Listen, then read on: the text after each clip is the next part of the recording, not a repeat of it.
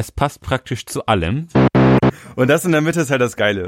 Furig blond in Düvels lecker. Das triggert irgendwie. Außerdem hast du vielleicht noch Mutti, das war's.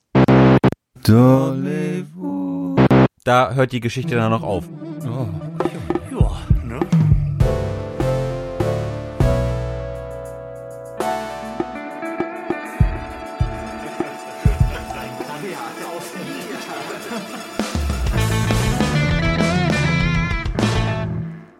Herzlichen Glückwunsch zur 84. Episode des Florian Primel Podcasts, live aus einer neonbeleuchteten Arcade-Halle. Gerade sind zwei Kids auf Skateboards reingerollt, spielen in der Ecke Galaga. Irgendwo läuft noch ein Pac-Man-Automat und im Hinterzimmer sitzen für euch vor den Mikrofonen Lars Holscher. Endikarte. Ja, und Florian Primel. Hallo, schön, das ist dass das ihr erste Mal, dass das dass das geklappt funktioniert hat. normalerweise, normalerweise versagen wir immer ernsthaft, wenn ein dritter Gast dabei ist, weil wir dann nicht wissen, wer wen ansagen muss. Sehr gut. Also bin schwer Ich habe mir wirklich beeindruckt. Mühe gegeben. Allein dafür finde ich, hat sich schon gelohnt. Ja, danke, danke. Okay, wir beenden an dieser Stelle den Podcast, denn er war perfekt. besser wird's nicht mehr. Ja, lange angekündigt und jetzt tatsächlich mal wieder zumindest äh, angepeilt, ein Billy Recap zu machen. Wir haben einen Gast da, Andy, der war schon mal hier und wir haben über Gitarren gesprochen. Erinnerst du dich? Es muss sehr, sehr lange her sein. Oh ja, ich glaube, es ist wirklich sehr lange her. Und ich war hier für die für die Urlaube, die beiden. Stimmt. Ja, genau. Mhm. Und äh, letztens im Garten bei euch.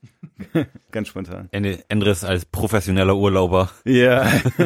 Und äh, als professioneller Podcast-Crasher, Ja. der dann einfach durch den Garten reingetingelt kommt und sich dazu setzt.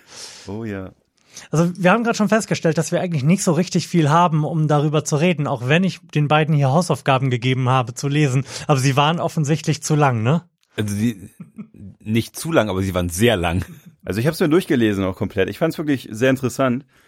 Aber ähm, ja, es war sehr lang, war man müsste es eigentlich nochmal lesen, finde ich. Und Ja, allerdings. Oder in, in, in Buchform gereicht bekommen. Ich, also ich, ich finde es immer schwierig, so sehr lange Artikel irgendwie am Monitor zu lesen. Finde ich irgendwie unangenehm. Ich finde auf, dass ab einer bestimmten Länge 100 Worte es das grundsätzlich als Podcast geben sollte, dass man das auditiv konsumieren kann. Ich kann mir dann auch viel besser Sachen merken. Hm, das, das, Ich bin da echt ein sehr auditiver Typ. ja, aber dann, es gibt ja Seiten, die das inzwischen auch, auch schon machen, dass ausgewählte Artikel auch in, in, in hörbarer Form irgendwie beiliegen. Die Zeit zum Beispiel hat das immer alles nochmal gesprochen. Mhm. Ziemlich cool beim Nicht Autofahren. alles, aber vieles. Ja, sehr vieles, ja. Der Spiegel macht das, glaube ich, auch. Golem macht das auch. Republik.ch macht das offensichtlich nicht. Oder wir haben einfach alle nicht danach geschaut. Weil ihr dachtet, wir müssen da jetzt durch und ich es einfach so gelesen habe.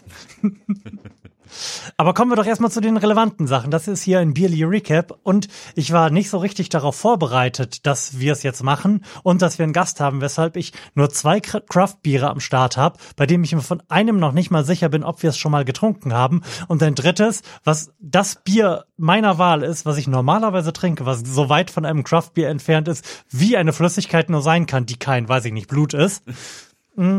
Aber vielleicht bewerten wir das auch einfach dann mal auf unserer Craft-Bier-Skala und schauen, was dabei rumkommt. Ja. Aber ansonsten würde ich sagen, wähl doch einfach schon mal eins aus und schenke ein. Also, um das mal vorwegzunehmen, ich bin fest davon überzeugt, dass das nicht Craft Beer nicht das schlechteste Craft Beer sein wird, was wir je getrunken haben. Ja, tatsächlich, das haben wir, genau, wir haben uns ja vorgestern erst gesehen, denn ich hatte Geburtstag. Dö, dö. Ähm, und da haben wir uns natürlich auch ein bisschen über Craft Beer ausgetauscht und äh, die einhellige Meinung geäußert, dass die meisten leider einfach scheiße sind. Ja. Also man muss sich so durch fünf, sechs Bierchen getrunken haben, um bei einem anzukommen, das zumindest akzeptabel gut schmeckt. Und ganz selten hat man dann mal irgendwie eine Perle darunter. Ja, oder das ist wirklich, also ich denke, man muss so im, im Verhältnis, ähm, man muss 35 Euro in Wind schießen, bis man einmal drei Euro vernünftig investiert hat. Wo, worüber ich allerdings wirklich, wirklich überrascht gewesen bin an meinem Geburtstag, ist der Umstand, dass das alkoholfreie Craftbier, was ich für meine Frau gekauft hatte, sehr, sehr gut geschmeckt hat. Ich habe da nur kurz dran genippt, fand es aber auch echt ansprechend und sie hat heute gesagt, das könnte ihr durchaus nochmal mitbringen. Also offensichtlich wird der Rest der Schwangerschaft jetzt sehr teuer. Sie wird jetzt nämlich nur noch Getränke trinken, die drei Euro pro Flasche kosten. Drei Euro im kleinen Gebinde. Aber dann mach doch jetzt mal was auf. Welches, mit welchem willst du denn beginnen? Ich würde sagen, wir fangen mit dem Luz Lucifer an. Das ist das. Craft-Bier, von dem ich äh, mir sicher bin, dass wir es noch nicht getrunken Ja. haben. Der Und ich muss auch sagen, wie bitte? Sind da Flammen drauf, meine ich? Ja, Das heißt ja auch Lucifer. Okay, wow. der Teufel ist abgebildet. Ein Belgian Ale mit unheimlichen 8 Volumenprozent Alkohol. Dann erzähl uns doch mal, was so hinten drauf steht. Nein, erzähl uns erstmal, ob da eine angemessene Menge Text draufsteht oder ob das wieder die ersten 20 Seiten von Krieg und Frieden sind. Es ist eine angemessene Menge an Text, leider aber in einer Sprache, die ich nicht spreche. Gut, das wird umso witziger. Lucifer, furig blond in Düvels lecker. Lad ihr bekorn dort dit gut lele Spezialbier. Mit sagt bitteren Adfron in Mark Hit, du welche in dir los. Äh, So, Sehr versteht gut. man sogar. Das wird richtig super. ja. Und, und es scheint Zartbitterschokolade drin zu sein. Ja. Ich bin gespannt. Er ist, ist auch bräunlich.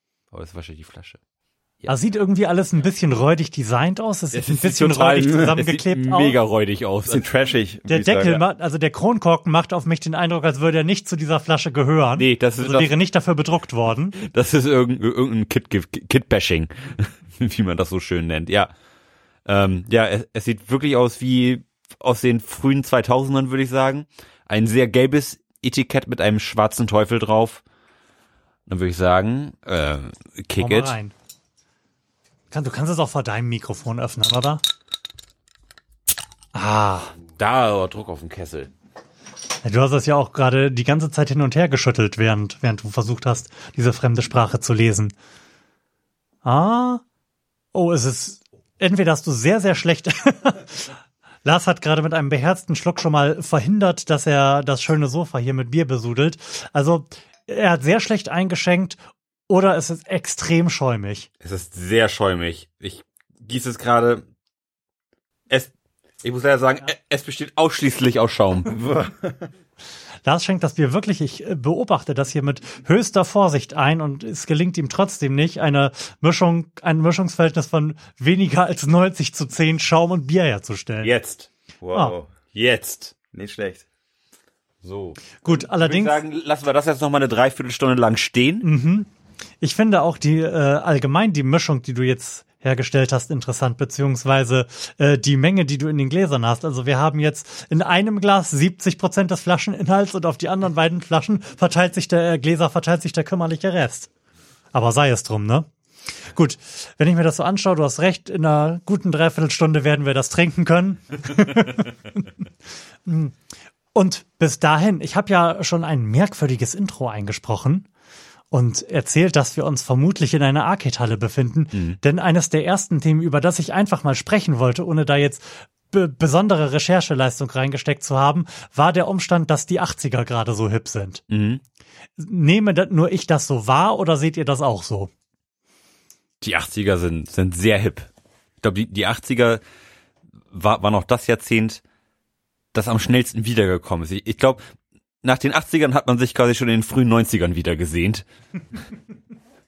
Mm, ich glaube, das hängt ein bisschen damit zusammen, dass, dass, dass die 80er irgendwie ein Jahrzehnt der vielen ersten Male irgendwie war. Da, da, dass irgendwie vieles zum, zum ersten Mal passiert, gerade was, was irgendwie so Technologie angeht und ähm, so die der Kampf für die Freiheit, der irgendwie in den 60ern und 70ern ir- irgendwie gekämpft wurde, der da wurden dann quasi die die Früchte geerntet, sag ich mal. Das war, glaube ich, ein recht freies Jahrzehnt, wo wo auch viel popkulturell passiert ist. Und da hängen ja von von vielen, glaube ich, dann ir- irgendwie noch so die die Herzen dran, wenn es irgendwie Ahnung, um irgendwelche Superhelden geht oder um die Musik, wo, wo alles frei war. Also das ein schönes Jahrzehnt, obwohl ich da ja tatsächlich nicht nicht einen Tag drin verbracht habe. Trotzdem habe hab ich irgendwie so romantisch, romantische Erinnerungen an die 80er. Genau, und das war tatsächlich auch der Aufhänger, weshalb ich da mal drüber reden wollte, weil auch ich zwar ja äh, einige Tage und sogar einige Jahre in den 80ern verbracht habe, die aber ähm, absolut nicht bewusst. Also man kann sagen, dass mein, meine bewusste Zeit auf diesem Planeten quasi mit dem Ende der 80er beginnt. Also im Jahr 1990 war ich sechs und ich glaube, dann beginne ich mich an mein Leben zu erinnern. Was davor war, I don't know. Ganz offensichtlich habe ich den Mauerfall miterlebt. Fuck yeah. aber trotzdem, genau wie du sagst, habe ich da auch sehr warme Gefühle, wenn ich 80er Synthesizer Musik höre. Die Musik auch einfach besser als die 90er. Ich weiß auch nicht. Also mm.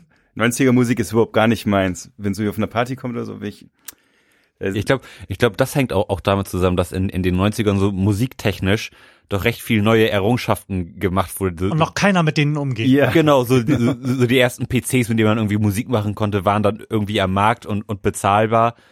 Und dann fingen die Leute halt an, damit rumzuspielen. Und das war wirklich fürchterlich. Gab es mhm. viele, viele Geschmacksverehrungen so im Endeffekt, mhm. ne? Ja. Kann man sagen, ja. Stimmt, alles musikalisch, was in den 80ern noch irgendwie schön war. Also elektronische Musik wurde damals noch irgendwie so ein bisschen als neues, cooles Stilmittel benutzt und nicht einfach nur, weil es geht mhm. und man damit irgendwelche quietschbunten Musik quietschbunt, ja, irgendwelche quietschbunten Sounds erzeugen konnte. Mhm. Ich habe auch so ein bisschen das Gefühl, dass die 90er die unangenehme Übertreibung der 80er sind, in meiner Wahrnehmung. Ja, silberne Hosen. ja. Das tat absolut nicht Not. Ja, aber warum sind sie denn gerade jetzt da? Waren sie denn irgendwann mal weg, außer in den ersten drei Jahren der 90er? Also ich habe ich hab das Gefühl, dass es quasi seitdem ich in der Schule bin, ein, ein konstantes Revival der 80er Jahre gibt. Also okay. so, so Mitte der 2000er erinnere ich mich auch noch, da kam gerade ähm, GTA Vice City raus, mhm. was ja auch ein, eine Huldigung der 80er Jahre war und auch irgendwie die mhm. klassischen 80er Jahre Miami Vice Musik und irgendwie das Setting Miami und alles irgendwie so 80er locker flockig, alle total entspannt und das und das ist ja nie wieder gegangen. Es gibt ja immer irgendwie 80er Shows im Fernsehen, irgendwie 80er Partys, so das ich kann mir auch so vorstellen, dass sich die Leute vielleicht so zurücksehen, dass es da noch nicht so die Computer gab in dem Ausmaß wie jetzt. Dass es alles so mega digitalisiert war, wie in den 90ern das ja schon losging. Und dass damals noch wirklich alte Kameras benutzt wurden oder Tonbänder oder sowas, oder Schallplatten meine ich in der Richtung, dass Leute wieder darauf stehen einfach, dieses, diese simple Technik, dieses Analoge. Ich meine, viele Filme wurden jetzt auch wieder mit Analogtechnik gedreht. Mhm. So, diese Technik kommt immer mehr auf. Das kann ich mir halt auch vorstellen. 90er ist ja einfach komplett durch digital und ja, weiß ich nicht. Die 90er haben, haben aber auch noch im, im schlechten Digital gelebt. Ja, genau. Schlechtes Digital äh, greift gerade den Gedanken, den ich hatte, auf, wo, wo du das gerade gesagt hast. Ich wollte nämlich eigentlich die ganze Zeit widersprechen, weil in meinen Gedanken, wenn ich an die 80er denke und gerade auch an so Computersachen, dann ist das alles sehr technisch, aber dann ist es halt sehr äh, rudimentär technisch, will ich sagen. Ich denke an Spielautomaten, ich denke an äh, alte Computer, auf denen man Text-Adventures spielen konnte. Ich denke an Folientastaturen und äh, Akustikkoppler. Und auch da wieder, ich, das war alles in den 80ern meinem Gefühl nach so unschuldig, auch die ganze Technik. Damit hat man halt irgendwie rumgedüdelt und niemand hat ernsthaft damit gerechnet, damit wirklich mal Geld zu verdienen oder gar die Welt verändern zu können, während das mhm. in den 90ern halt schon losging, dass da irgendwie brav die Dotcom-Blase aufge aufgepustet wurde, mhm. die dann irgendwann geplatzt ist. Und da hat dann, finde ich, gerade dieser ganze technische Kram, gerade die Computerwelt ihre Unschuld verloren in den 90ern. Mhm. Darum hat man vielleicht die wärmeren Gedanken an noch so diese amateurhaften Anfänge. Ja, die 80er waren ja quasi das letzte nicht digitale Jahrzehnt. Mhm. So, man hat quasi alle Errungenschaften einer modernen Gesellschaft ohne die unangenehmen Aspekte mhm. digitalen Daseins. Also ich will noch mal darauf zurückkommen, was du gesagt hast, dass sie ja nie weg waren. Hm. Denn mir ist es halt aufgefallen, dass im Moment relativ viele Serien, Filme, Computerspiele und so mit einem expliziten 80er Jahre Appeal gerade am Start sind. Mhm. Allen voran natürlich Stranger Things, was ja so mehr oder weniger so ein 80er Jahre Bilderbuch ist. Ja. Mit The Very Best of. Mhm. Ähm, dann läuft im Moment Halt and Catch Fire, es läuft Glow über eine Frauen-Wrestling-Gruppe mhm. aus den 80ern. Ähm, Stories Untold, über das ich nachher noch ein bisschen sprechen werde, sicherlich, ähm, ist so ein 80er Indie-Hit auf dem PC gewesen. Ähm, genauso wie Crossing Souls, was jetzt auch gerade relativ groß gewesen ist, so als Indie-Spiel. Und ich habe mich halt gefragt, warum, ob mir das gerade nur so vorkommt, dass es viel ist oder ob es viel ist.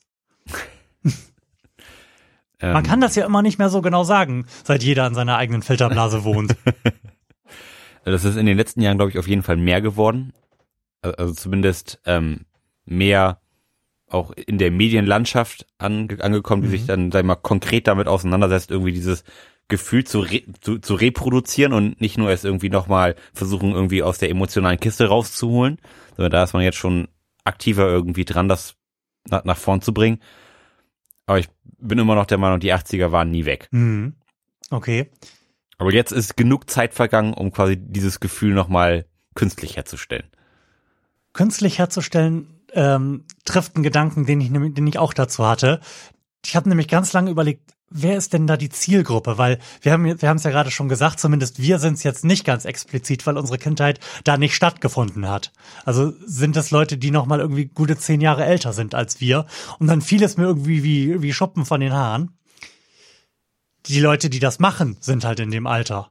Wenn du jetzt gerade irgendwie ein cooler Regisseur bist, dann wirst du vermutlich Ende 30, Anfang 40 sein und wahrscheinlich einen Gutteil deiner Kindheit und Jugend in den 80ern erlebt haben. Und wenn du die Möglichkeit hast, wirst du natürlich wahrscheinlich eher äh, das in deinem Film, deiner Serie oder deinem Spiel wieder auf die, Land äh, auf die, auf die Leinwand bauen, Mhm. als irgendein anderes Jahrzehnt. Mhm. Das könnte sein, ja. Und dann zehn Jahre meinst du, kommen die 90er nochmal? Da, da, da könnte man, könnte man annehmen. Ich habe nämlich auch ganz kurz überlegt, wie das denn in den 80ern so gewesen ist. In was denn so irgendwie erfolgreiche Filme in den 80ern waren, die vielleicht auch einen Vergangenheitsbezug haben. Und diese 30 Jahre Radius, der trifft's einigermaßen gut. Zurück in die Zukunft zum Beispiel, was ja, glaube ich, so the most 80s movie ever made ist, spielt ja auch in den 50ern. Die reisen in die 50er zurück. Ja, stimmt. Dirty Dancing spielt in den 50er, was ein sehr, sehr erfolgreicher Film der 80er war. Mhm. Full Metal Jacket. Ja.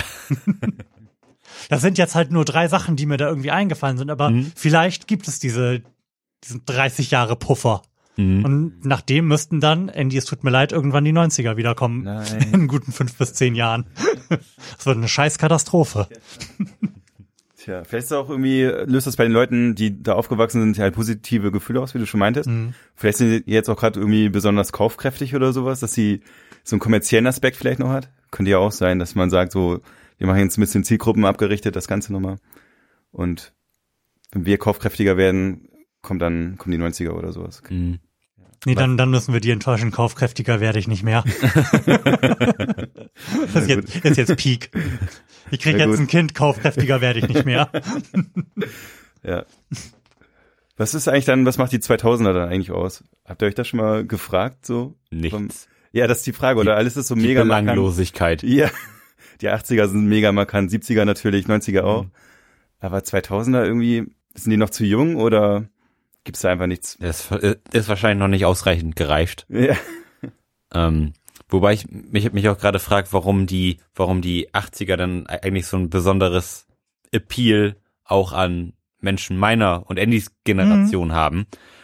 Und das, glaube ich, hängt, hängt damit zusammen, dass zumindest wir ja die 80er recycelt bekommen haben. S- Ja. Sag ich mal, wir, Mhm. wir, wir sind ja, sag ich mal, mit, mit Filmen der 80er sozialisiert worden, weil sie ja ausreichend alt waren, um im Fernsehen zu laufen. Mhm. So waren quasi die, die Filme der 80er, die Filme, die wir immer im Fernsehen gesehen haben und, und die Serien und waren da auch, auch dann, sag ich mal, so mit dem Look und viel der 80er mehr vertraut als, als irgendwie die, die 90er. Also ich glaube, Sehr, sehr guter das Punkt. ist ja. ein sehr guter Punkt, Lars. Ja, und ich glaube, wir haben auch nicht so den ganzen Müll abbekommen vielleicht, ne? Wenn man in den 80ern wirklich aufgewachsen ist. Alter, wir, haben- wir haben in den 90ern Fernsehen geguckt, wir haben jeden Müll abbekommen. Ja, stimmt. Aber ich meine so, man hat ja das Aufbereitet aus den 80ern Ja, bekommen das- im Endeffekt. das- Immer das die beste Musik den- nur, die besten Ja, Filme. genau. Und wir jetzt in den 90ern haben wirklich auch gerade die Sachen bekommen, die nur einen Monat sich vielleicht gehalten haben, weil die so kacke waren. hm, Im Endeffekt. Das Mhm. muss man auch nochmal berücksichtigen. Also ich- man, man hat so einen romantischen Blick auf die alten Jahre, weil man Ja, kriegt halt nur aus weil, dem Jahrzehnt. weil, weil wir quasi die, die Quintessenz ja, der, der 80er irgendwie vorgesetzt bekommen haben und unsere ganze kind, Kindheit und, und Jugend. genau.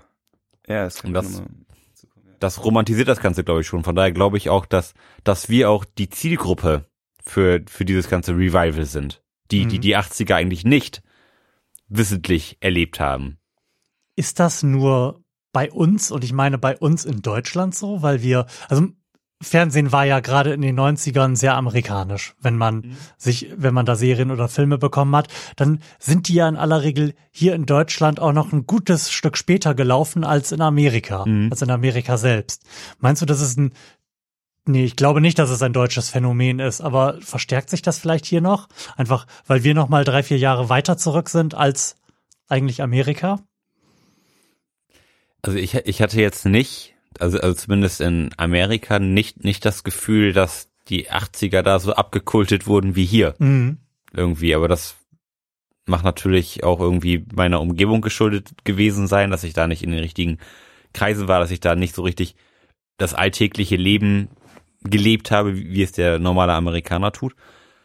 Aber ich könnte mir durchaus vorstellen, dass das ähm, auch ein, ein Punkt ist, den man da sagen muss, weil ich, ich, ich glaube, die Amerikaner hatten zu der Zeit auch ganz andere Probleme. Ich glaube, die, die sind sich eher nach oder in, in, in die 70er zurück, mhm. zum Beispiel. Da geht, oder da, da wird ja auch viel über den Vietnamkrieg gesprochen. Das ist ja auch, auch irgendwie ein Motiv, was sich überall in jeder Familie irgendwie wiederfindet. Opa war im Vietnamkrieg und ähm, ja, glaube ich schon, dass die da anders so, sozialisiert sind und da ihr, ihr, ihr eigenes äh, Sehnsuchtsjahrzehnt haben. Mhm was, was mir da gerade noch aufgefallen ist, ist ja der Umstand, dass wir, wir als Deutsche, die amerikanisches Fernsehen der 80er in den 90ern wahrgenommen haben, ja wie Andy vorhin gesagt hat, vielleicht doch irgendwie so eine Art Best-of bekommen haben. Ich habe dir ja vorhin vehement widersprochen, aber in dem Sinne, dass wir das echte Leben der 80, der amerikanischen 80er nie erlebt haben, sondern einfach nur die Art und Weise, wie es in Filmen und Serien aufbereitet wurde,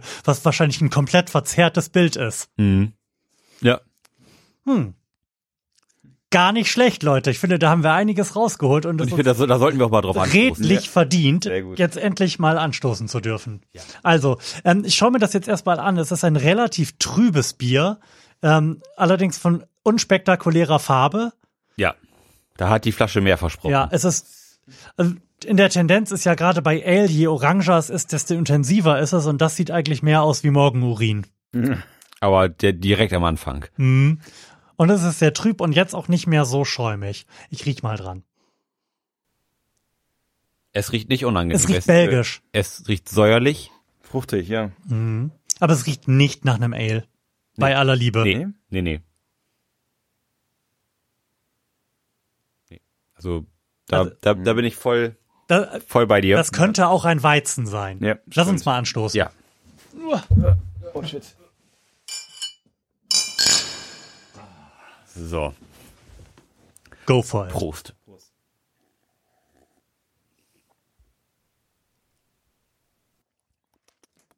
Das ist auf jeden Fall ein interessantes Bier. Ja. Jetzt erstmal ganz wertungsfrei. Mhm. Da passiert zumindest ja. was. Und es, und es ist nicht direkt ekelhaft, was, mhm. was auch schon mal ein großer Vorteil gegenüber mhm. vielen anderen Bieren ist. Mhm. ähm. Ich find's, ich find's ganz super, ja. Also ich Mann, ich habe noch nicht so viele getrunken wie jetzt hier. Ich kenne die halt nur aus Neuseeland und, und Australien sind ja auch mega viele mhm. handcrafted Beers und sowas. Und ähm, da verglichen dazu schmeckt das halt irgendwie ganz rund und angenehm, finde ich. Also aber nicht ekelhaft. Aber, aber was schmeckt denn angenehm? Ist es irgendwie besonders fruchtig? Weil das, weil das finde ich irgendwie nicht. Ich finde, nee. es, es, es hat eine, es hat eine sehr ex explizite Säure, die da irgendwie drin hängt. Mhm. Andy hat gerade gesagt, es wäre ein rundes Bier. Ich finde, es ist überhaupt kein rundes Bier. Nee. Es ist ein sehr kantiges Bier. Es hat einen Abgang, der komplett anders schmeckt als hm? der Rest ja. des Bieres. Und oh. ich bin mir bei dem auch noch nicht sicher, ob ich ihn eher scheiße finde oder ob ich ihn so interessant finde, dass es okay ist. Denn er schmeckt schon intensiv hm. und merkwürdig. Ich das kann gar nicht sagen, wie das Bier als solches schmeckt. Mhm. Nee, weil der, weil die Geschmacksfacetten, die ändern sich mhm. sag mal, die ersten 30 Sekunden doch schon erheblich. Mhm. Und es gibt zumindest ein, ein Punkt in, in, die, in, dieser, in diesem Lebenszyklus des Bieres, ähm, der mich so ein bisschen daran erinnert, wie, wie es kurz vorm Kotzen ist, wenn einem, ja. wenn einem so die, so die, die, die Säure in den Mund schießt. Es hat eine merkwürdige Säure. Ja. Ich kann das jetzt auch gar nicht weiter definieren. Das, Wir ja, haben das ist irgendwie eine, eine, eine sehr organische Säure, sag ich mal. Also, also, also, also die, äh, die, die kommt einem sehr bekannt vor, sag ich mal, also mhm. auch aus dem eigenen Körper. Das, also das, das, das klingt jetzt total schlecht, auch, Ja. auch wenn jetzt das, das ist wie beim, wie beim Kotzen. Ähm, das, das ist zum einen nur ga- ganz kurz und zum anderen ähm, Ja, schmeckt es jetzt nicht unangenehm, aber es, es kommt einem halt Man schmeckt- vertraut vor. Man schmeckt diesen säurigen Saum so auf dem äh, Zunge irgendwie, ne? Oder so im Mundraum. Also Ja. Habt ihr schon mal auf, bei Bier drauf gehabt, dass es vielleicht irgendwo anders brennt? Bei verschiedenen Sorten. Bei Whisky sagt man das ja zum Beispiel, dass es mehr vorne, mehr hinten brennt oder mehr in der Mitte. Ich finde, der brennt so mittig. oder das Bier. Also ich, Oder es so, so, ja, Ahnung. ich finde der, der, also der, die, die Säure ist am extremsten an den Seiten der Zunge. Ja. So, da wo die Zunge unten liegt, Ja. quasi sehr, sehr weit außen. Mhm. Also inter interessant, also ich, Und ich, was ich ich finde es jetzt- ganz geil. Irgendwie. Und was ich Mhm. jetzt sagen muss, wo, da ich ein halbes Glas getrunken habe, es fühlt sich nicht so richtig dolle gut in meinem Magen an. Es ist jetzt nicht so, dass ich nichts vorher gegessen hätte, aber irgendwie fühlt es sich gerade so an, als hätte ich auf leeren Magen ein sehr hartes Bier getrunken. das ist ein, das, hat acht Prozent. Aber ich habe halt keinen leeren Magen und es fühlt sich aber trotzdem so an, was es ein bisschen irritierend macht. Ähm, ich würde diesem Bier, um das vielleicht abzuschließen, vier Punkte auf der Skala geben. Mm, Ich, Obwohl wir haben schon wirklich, wirklich langweiligeren Viren mehr Punkte gegeben. ich würde dem Bier auf jeden Fall eine sechseinhalb geben. Oh, oh, das ist nicht schlecht. Nee, so gut finde ich es nicht, aber ich würde mich auf fünf hochhandeln lassen. Na gut. Ja, ich schließe mich euch an. Du kannst dich nicht uns anschließen, wir haben unterschiedliche Sachen gesagt. Ja, also äh, euer Mittelwert, sag ich mal. Die fünf also. Ja, genau. Ein mittelmäßiges Craftbier. Mhm. Mhm. Also ich würde es nicht nochmal kaufen. Nee, nochmal kaufen würde ich es auch nicht. Ich, ich würde es aber nicht stehen lassen, wenn wenn es jetzt irgendwo steht und ich das und ich es eingeschenkt bekomme. Ja, das ist richtig. So, das kann man auf jeden Fall guten Gewissens ähm, trinken. Wollen wir denn noch weiter über die 80er sprechen oder wollen wir direkt in irgendein anderes Thema einsteigen? Hat denn irgendjemand noch was Gehaltvolles zu den 80ern zu sagen? Nee, ich werde nachher noch mal was zu Stories Untold erzählen, was ich kurz angerissen habe. Wir haben da ja auch schon mal drüber gesprochen. Aber es wird, das sei verraten, Spoiler, Spoiler, mein Konsumtipp der Sendung werden. Vielleicht hätten wir Andy sagen sollen, dass er sich über den Verlauf dieser Sendung noch einen Konsumtipp einfallen lassen muss. Oh, okay, ja. Irgendetwas, was du äh, den Menschen da draußen, also allen beiden, die uns zuhören, empfehlen möchtest. Egal was, irgendwas zum Konsumieren. Komplett egal, was. Ja. Hauptsache es kostet Geld. Möglichst viel oder? Je mehr, es- desto besser. Ja, genau, je mehr, desto besser. Sehr gut. Ähm, ich habe vorhin gar nicht geschaut, worauf ich jetzt ähm, welche Sounds gemappt habe. Ich drücke jetzt einfach mal ein und dann gucken wir mal, was passiert. Mhm. Oh.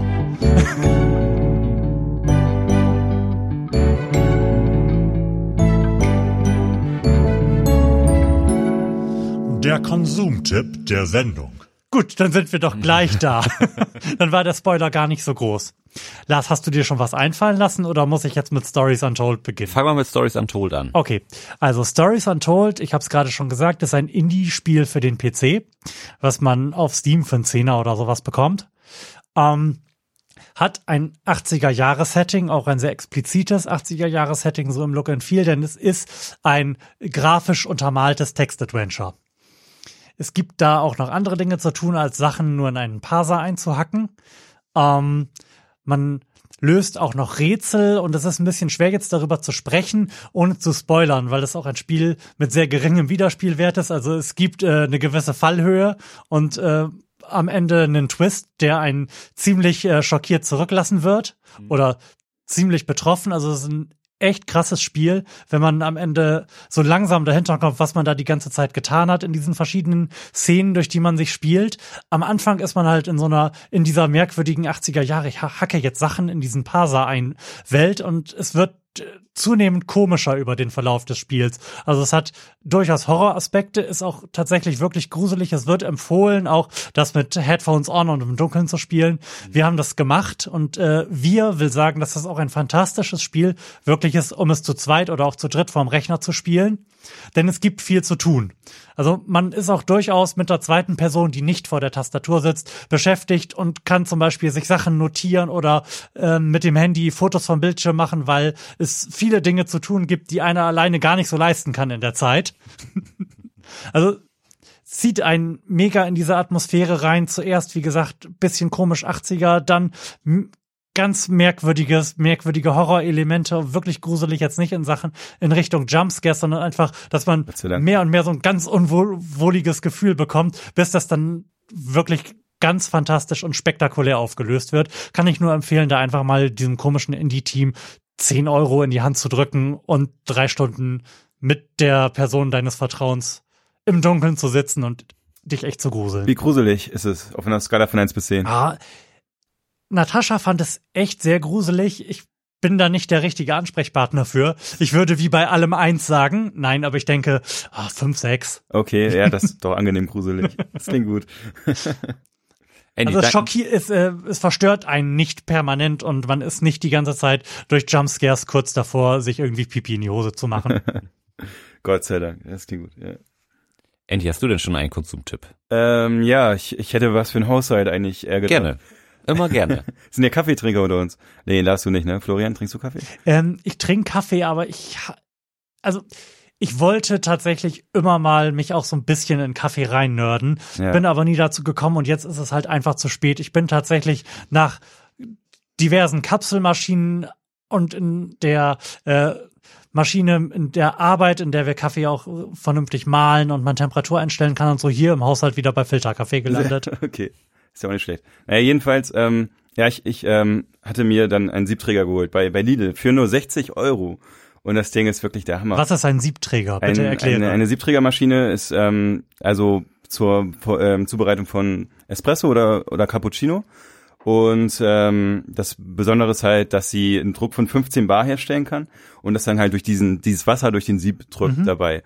Und das ist halt das, was man auch immer im, im, im Kaffeeladen kriegt, wenn man sich dann einen Cappuccino bestellt. Also sind halt gute Siebträger, die meistens dann aber irgendwie 1500 Euro kosten oder sowas. Aber bei der, Lidl für 60. ja. Und der ist auch bei Stiftung Warentest, hat er sehr gut abgesch äh, Mhm. abgeschlossen. Ähm, ja, und ähm, jedenfalls den habe ich mir geholt und ähm, wir haben in Braunschweig einen richtigen Nerd, richtigen Kaffee-Nerd, der war mal Maschinenbauer und hat sich jetzt komplett irgendwie einen Kaffee ähm, rösten und so weiter verschrieben. Bei dem war ich dann, bin ich dann vorbeigekommen, der hat mich halt total aufgeklärt. Der ähm, musste mir erstmal dann bei ihm eine Kaffeemühle kaufen, die dann nochmal so teuer war wie die Maschine und dann äh, hat mich jetzt total reingenördet halt mit dem Malgrad und alles weiter gute Bohnen geholt und ähm, mache jetzt zu Hause halt äh, total fleißig und mit mega viel Spaß ähm, halt so Espresso und Cappuccino. Und man muss halt auf viele Parameter achten, Temperatur, wie doll drückt man den Kaffee da rein, also wie doll tampert man, äh, wie lange lässt man ihn durchziehen, wie viel Milch macht man noch, wie macht man einen geilen Milchschaum oder wie macht man sich da irgendwelche Figürchen oder sowas? Und ähm, ja, der Kaffee schmeckt eigentlich ganz, ganz cool jetzt bei uns, also oder ja, es ist halt irgendwie, hat mir mal Bock gemacht, mich mal damit zu beschäftigen, wie man eigentlich so, so guten Kaffee macht. Und ja, Bist, schmecken bist du schon so tief, tief in der Materie, dass du ähm, variieren kannst? Also, dass du die Möglichkeit hättest, wenn jetzt jemand sagt, ich möchte meinen Kaffee eher so und so, ich bin jetzt wirklich nicht genug Kaffee-Nerd, um da irgendein Adjektiv in den Raum zu schmeißen, was akzeptabel wäre. Aber wärst du denn in der Lage zu sagen, okay, da muss ich jetzt vielleicht weniger Druck oder mehr Temperatur ja, oder es sonst ist irgendwas eigentlich, es ist induzieren? eigentlich super easy irgendwie. Also, weil ähm, im Endeffekt geht's ja nur darum, also der Kaffee hat ja eine Varietät von meistens ähm, säuerlich bis so ein bisschen bitter. Ähm, und das kann man halt, ähm, die beiden beschissenen Geschmäcker. Genau. Säuerlich und bitter. und das in der Mitte ist halt das Geile im Mhm. Endeffekt, ne? Aber man kann das halt so variieren, dass man halt ein bisschen mehr in das eine Spektrum äh, rüberwandert. Und ähm, das ist eigentlich ganz easy erklärt. Das geht eigentlich nur darum, ob man den Kaffee überextrahiert oder unterextrahiert. Das heißt, ähm, dann, wenn man zum Beispiel ähm, zu wenig Wasser durch den, das Kaffeepulver fließen lässt, dann ist er unterextrahiert, dann schmeckt er meistens säuerlicher. Das kann passieren, ähm, wenn man den Kaffee nicht doll genug tampert, wenn man da nicht doll genug draufdrückt am Ende, dann fließt das Wasser zu schnell durch und ähm, löst nicht genug von dem Kaffee halt. Ähm, andersrum, wenn man den zu doll tampert, dann wird's halt bitterer, wenn man, äh, weil das dann halt nicht schnell genug durchgeht. Der Mahlgrad ist natürlich entscheidend. Mal ich den gröber, fließt es zu schnell durch, mache ich den zu fein, fließt es zu langsam durch. Und äh, auch die Dauer, wie man das durchfließen lässt, ist dann natürlich entscheidend. Und ähm, so ein bisschen kann man da halt so Varietät reinbringen. Also man darf das auch nicht so heiß machen, weil man den dann verbrüht und so. Da muss man die richtige Temperatur einstellen. Also am besten, ich glaube, 83 Grad oder sowas. Mhm. Ähm, und ja, genau. Wenn man das berücksichtigt, man kann da so ein bisschen den verändern. Mhm. Ich, ich trickse da noch ein bisschen oder versuche da noch ein bisschen den Sweet Spot zu finden immer, den immer noch ein bisschen zu verbessern. Guck dann immer bei meiner Freundin, ob sie jetzt mich lächelnd anguckt oder dann halt irgendwie so. Und das ist dann immer, ja, ist irgendwie witzig. Also macht Spaß. Ich trinke jetzt. Hast du denn, hast du denn dann auch schon mal dieses ähm, Cold Brew au ausprobiert, irgendwie kalten Kaffee zu machen? Das, sind- das ist so die, die einzige Darreichungsform des Kaffees, die, die ich irgendwie akzeptabel finde. Nee, irgendwie, ehrlich gesagt noch nicht. Nee. Nee. Ich habe das ähm, Aeropress, das da kann man den Kaffee ein bisschen kälter zubereiten. Das ist eigentlich so so ein Plastiksystem, was eigentlich voll geil für Reisen ist halt. Da da da macht man den Kaffee kann man im Endeffekt ähm, käl- kälter zubereiten und man drückt den dann quasi mit so einem Plastikapparatur den äh, Kaffee wirklich dann äh, oder das Wasser durch den Filter da durch und macht sich dann wirklich innerhalb von 20 Sekunden halt schnell eben Kaffee. Und Aber, aber ein, ein warmen Kaffee. äh, relativ warm, ja. Also Weil- äh, weil- nee, so ganz kalt kenne ich Weil ich glaube, nicht. Cold Brew ist- setzt ja wirklich darauf, dass, dass dieser Kaffee auch irgendwie bei Raumtemperatur oder, oder gar im, im, im, im Kühlschrank irgendwie vor, vor sich hin siecht. Uh. Dann irgendwie am, am nächsten Tag köstlich daraus entnommen wird. Das habe ich noch nie gehört. Ich finde es aber irgendwie spannend. Also, also Co- Cold Brew schmeckt irgendwie, also finde ich, schmeckt mega lecker. mhm. Also schmeckt auch irgendwie noch auf, auf eine ganz andere Art und Weise, wie so ein heiß gebrauter Ja, Kaffee. ich, ich finde das voll spannend, wie, wie äh, unterschiedlich Kaffee schmecken kann im Endeffekt. Also da, wie du wie du meinst, Zubereitungsart ist halt entscheidend und Mhm. gibt's halt viele Möglichkeiten, aber allein auch die Kaffeebohne, wie unterschiedlich das Mhm. sein kann, weil ähm, da wo ich die jetzt beziehe, ähm, der röstet die halt kaum und ähm, da wird sie halt noch so dargereicht, wie sie halt mehr oder weniger ursprünglich war. Und dann merkt man erst, dass halt Kaffee eine Frucht ist und ähm, das riecht einfach schon voll nach Jogurette, diese, diese Kaffeebohnen. Und das ist irgendwie so, so leicht schokoladig, leicht süß. Und das schon, ich finde das voll beeindruckend, weil, weil normalerweise, wenn man jetzt irgendwie ähm, bei Chibo oder so Kaffee bestellt, dann ist halt immer eigentlich mehr geröstet und dann, dann riecht halt so ganz, ganz normal halt nach, nach, Nach Kaffee. Röstung halt, ne? Und nach, nach so einem Kaffee, weil das ja auch so irgendwie so was Süßes haben kann, so was Fruchtiges, finde ich irgendwie schon spannend. Und ja, das, das ist so mein Kauftipp. Leute, holt euch einen Siebträger, ja. Ich, Mit 1500 Euro seid ihr dabei. Ey, 60. ähm, ich, ich, ich finde Kaffee ist, ist auch sowas, was bei mir noch stark in, in den 90ern stattfindet. Ka Kaffee war, war immer, immer irgendwas, was, was meine Eltern geschenkt bekommen haben. Ir irgendwie von, von meinen Großeltern, die haben da immer noch zu, zum Geburtstag gab es irgendwie noch so, so, so zwei Päckchen Kaffee und dann riecht die ganze Bude nach Kaffee und alle haben dann so einen, so einen schweren Kaffeeatem. Irgendwie, das ist so ganz, ganz komische Das ist Erinnerung. schwere Kaffeearte. an Kaffee. ja, so richtig Kaffee, Kaffeekäsemund irgendwie. So ganz- ja, das ist nicht unbedingt die schönste Erinnerung. Aber da, darum bin ich wahrscheinlich auch eher der, der Cold Brew Freund oder Kaffee in, in kalter Darreichungsform. Ich habe ja gesagt, bei Kaffee, ich wollte, habe kurz überlegt irgendwann in der Vergangenheit, ob ich mich da mal reinnörde und mich dann dagegen entschieden, weil man ja nun wirklich einfach nicht alles machen kann. Nee. Man weiß dann irgendwann, wenn man sich genug kennt, okay, wenn ich dieses Fass jetzt aufmache, dann wird das ein intensiveres Ding und dann entscheidet man, möchte ich das jetzt oder belasse ich es dabei, Filterkaffee zu trinken und So ging's mir eigentlich auch. werf Ne? meine Energie auf was anderes. Genau. Ich habe so beim Kumpel getrunken, ne? Und dann, also bei, bei ja, Mhm. gemeinsamen Kumpel verlassen mir und ich dachte so, boah, Alter, wieso schmeckt das so geil? Also ich habe das gar nicht erst bewusst Mhm. getrunken, sondern erst im Nachhinein so. Und ähm, ja, dann, dann habe ich mich da halt auch gedacht, dann nötig ich mich da auch mal rein, wenn das so, anscheinend, wenn das so machbar ist irgendwie. Mhm. Und es ist wirklich eigentlich einfach machbar. Also man muss da, also sich nicht ewig reinnörden. Also mal einen Tag, zwei Tage irgendwie ein bisschen und schmeckt schon ganz geil dann eigentlich. Mhm. Ja. Cool. Ähm, mein Konsumtipp. Ich habe schon in der vorletzten Folge, glaube ich, drüber gesprochen, aber ich habe es nie als offiziellen Konsumtipp deklariert. Uh. Es ist nach wie vor der Pizzaaufsatz für, für meinen Kugelgrill. Ich bin immer noch na, nach, Okay, den, dann wir spielen einfach das, Ja. was du in der letzten, vorletzten Folge gesagt hast, nochmal ein dazu. ich bin, ich bin nach wie vor nachhaltig beeindruckt. Ich habe es jetzt schon mehrfach gemacht und es schmeckt immer noch so gut und alle, die es probiert haben, sind noch genauso begeistert. Äh, wirklich unheimlich viel Spaß und wirklich auch ganz toll für soziale Happenings. Irgendwie so eine Gruppe von sechs bis acht Leuten kann man mit so einem Pizzaofen irgendwie ganz, ganz problemlos befeuern und dann macht man es ein, einfach so, dass man irgendwie eine Pizza reinwirft, so und dann ko- kommt die auf den Tisch und, und jeder isst so ein bisschen von der Pizza und, und, und in der Zeit geht halt die nächste schon. Und das, eine Pizza braucht, braucht im Idealfall dann so dreieinhalb bis, bis vier Minuten und so hat man irgendwie so einen ganz ange, an, angenehmen Durchlauf, dass alle irg- irgendwie satt sind. Man kann ein bisschen quatschen, kann auch mal den Ofen ein- einfach Ofen sein lassen und liegt nicht nach. Also total gut und ist echt wirklich eine schöne soziale Sache. Ich finde, man, man macht das sowieso zu, zu wenig sozial essen. Ich finde, das ist was, das macht einfach Spaß und ist auch irgendwie eine, eine schöne Sache, weil man sich dann irgendwie Zeit nimmt füreinander. Man ist nicht sehr, sehr abgelenkt, sagen wir mal, wie, wie bei anderen Sachen, wenn man irgendwie zusammen einen Film guckt auf der Couch oder sowas, dann ist man ab, abgelenkt oder wenn man dann irgendwo sitzt, dann nimmt einer das Handy raus und, und so bist du einfach ruhig am Essen, sag ich mal. Du musst dich aber nicht, nicht sehr beim Essen konzentrieren, sodass du allen anderen gut zuhören kannst. Von daher, vielleicht das Ganze umformuliert, so, soziales Essen ist mein Konsumtipp der Woche. Schön. Einfach mal mit, mit Freunden treffen, vielleicht auch ge gemeinsam ein- einfach kochen, ein bisschen quatschen, schön Wein aufmachen, ein bisschen Das ist gut, ja. socialisen. Ja, auf jeden Fall, finde ich, finde ich super. Kann ich, kann ich nur empfehlen. Ja.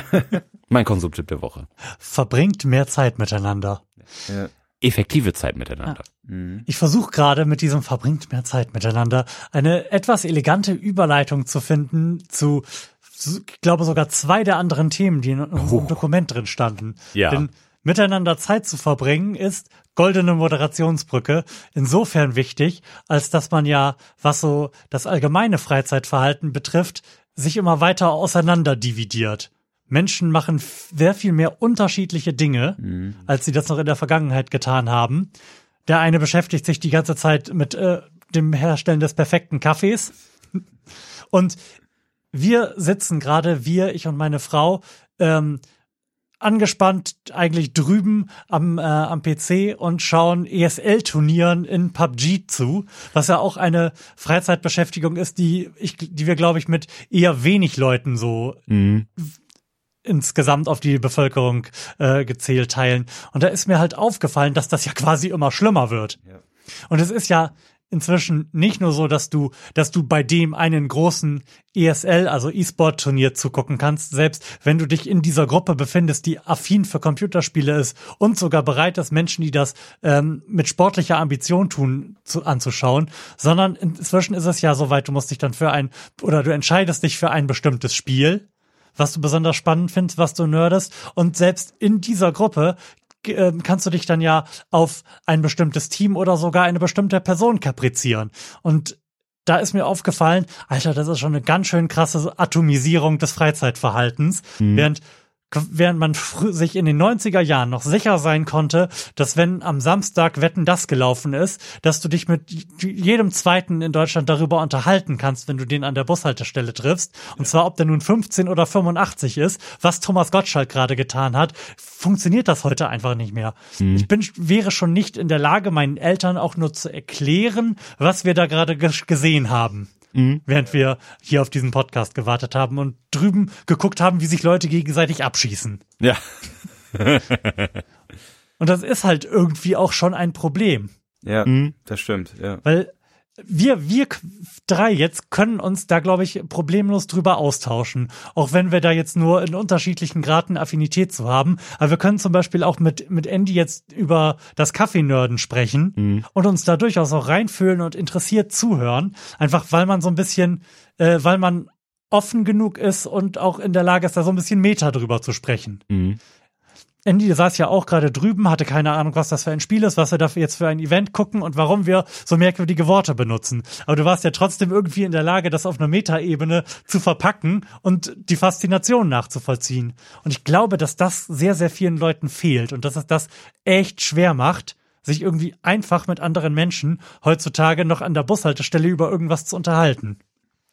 Das ist echt so, ja. Es ist unglaublich individualisiert. Also in jeder Facette eigentlich, ne? Also au- auch Musik irgendwie, ich finde, es gibt so einen Haufen an Musik momentan und irgendwie seit Spotify höre ich so viel unterschiedliche Musik, von der ich gar nicht mehr den Namen kenne oder sowas. Also ich weiß noch, früher war es noch so, dass du eine CD geholt hast, die von vorne bis hinten durchgehört, weil Zehn, zehnmal hintereinander zehnmal, weil du ja gehört. nur diese CD hattest. Und sie allen deinen Freunden gebrannt, dann war man auf einem Stand. ja. Stimmt, wir haben ja eine ziemlich gute Basis an gemeinsamer Musik, die wir hören, ne? Und sowas. Ja, aber das, das ist echt so. Also ja, es ist schwierig, irgendwie immer ein Gesprächsthema zu finden. Man, man braucht irgendwie dann, maximal geht das so, dass man eine Serie hat, die man gerade gemeinsam guckt oder irgendwie sowas, Mhm. ne? Aber Aber auch da ist der Markt jetzt ja durch die ganzen Streaming-Anbieter so zersiebt, dass man ja nie irgendwie sagt, oh, heute Abend um 20.15 Uhr läuft die geilste Serie, da wartet Deutschland se- seit Wochen drauf. So jetzt läuft halt die, die geilste Serie immer bei- bei Netflix zu jeder Uhrzeit. So, du, hast- du kannst dieses irgendwie Mittwochmorgens zur Arbeit kommen und sagen, hey, hast du gestern das und das gesehen? Nee, ja, schon vor vier Wochen gesehen, weiß ich auch nicht mehr so Ja. richtig. Oder, oh, ist mir scheißegal, ich habe das und das bei Amazon geguckt. So, es, es ist halt alles viel zersprengter Ich glaube, und alles viel professionalisierter, dass man irgendwie praktisch, man kann heutzutage kann man praktisch aus allem ein Hobby machen. Und das war, Mhm. glaube ich, früher einfach nicht so vorgesehen. Sag ich mal, früher hast du halt gekegelt, du hast Fußball gespielt, Ja. so und, und aber danach warst, warst, warst du irgendwie schon Vogel, wenn du eine Modelleisenbahn hattest. So, so das, also, es gab nicht viel Möglichkeiten, irgendwie Hobbys zu haben, die irgendwie sozial verträglich und angesehen waren. Und heute ist es einfach völlig normal, dass du dich für alles interessieren kannst. Das ist völlig okay. Aber das führt halt zu dem Problem, dass du dich mit fast niemandem mehr über dein Hobby austauschen kannst, außer du bist halt im Internet in einem, in einem sehr speziellen Personenkreis, mit dem du dich dann sehr detailliert über deine Fragen und äh, Erkenntnisse austauschen kannst. Mhm. Aber ist das so, dass man dann vielleicht nicht mehr so lokal äh, nach den Leuten sucht, sondern Ja. mehr so übers Netz und da sind wir Mhm. auch schon wieder in dem Bereich vielleicht Blase und Filterblase oder weiß ich was, ne? Ja, dass man da sich nur mit Leuten austauscht, die genau das Interesse pflegen wie man selber oder Mhm. so. Ja, das ist irgendwie, ja, Das ist eine Schwierigkeit, mit der man als Gesellschaft umgehen muss. Und ich glaube, dass das gerade für ältere Leute extrem schwierig ist, dass sich einfach nicht mehr mit jedem, wie man das in der Vergangenheit gewohnt gewesen ist, über irgendwas austauschen zu können. Ich habe ja gesagt, wir können das noch so einigermaßen, weil wir dieses Prinzip des sich in irgendwas reinnördens nachvollziehen können und es dann an irgendeinem Punkt auch egal wird, was jetzt exakt das Hobby oder die Spezialisierung oder die Vorliebe ist. Wir können uns da dann drüber austauschen und das nachvollziehen. Mhm. Aber wenn man das nicht kann, dann wird's, glaube ich, echt eng. Das ist aber, glaube ich, wie du es eben schon gesagt hast, tatsächlich ein, ein Generationending. Ich sehe das zum Beispiel bei, bei meinen Großeltern, wenn, wenn ich irgendwie was erzähle, was ich irgend, irgendwie gemacht habe, so, dann, dann kennen sie das nicht.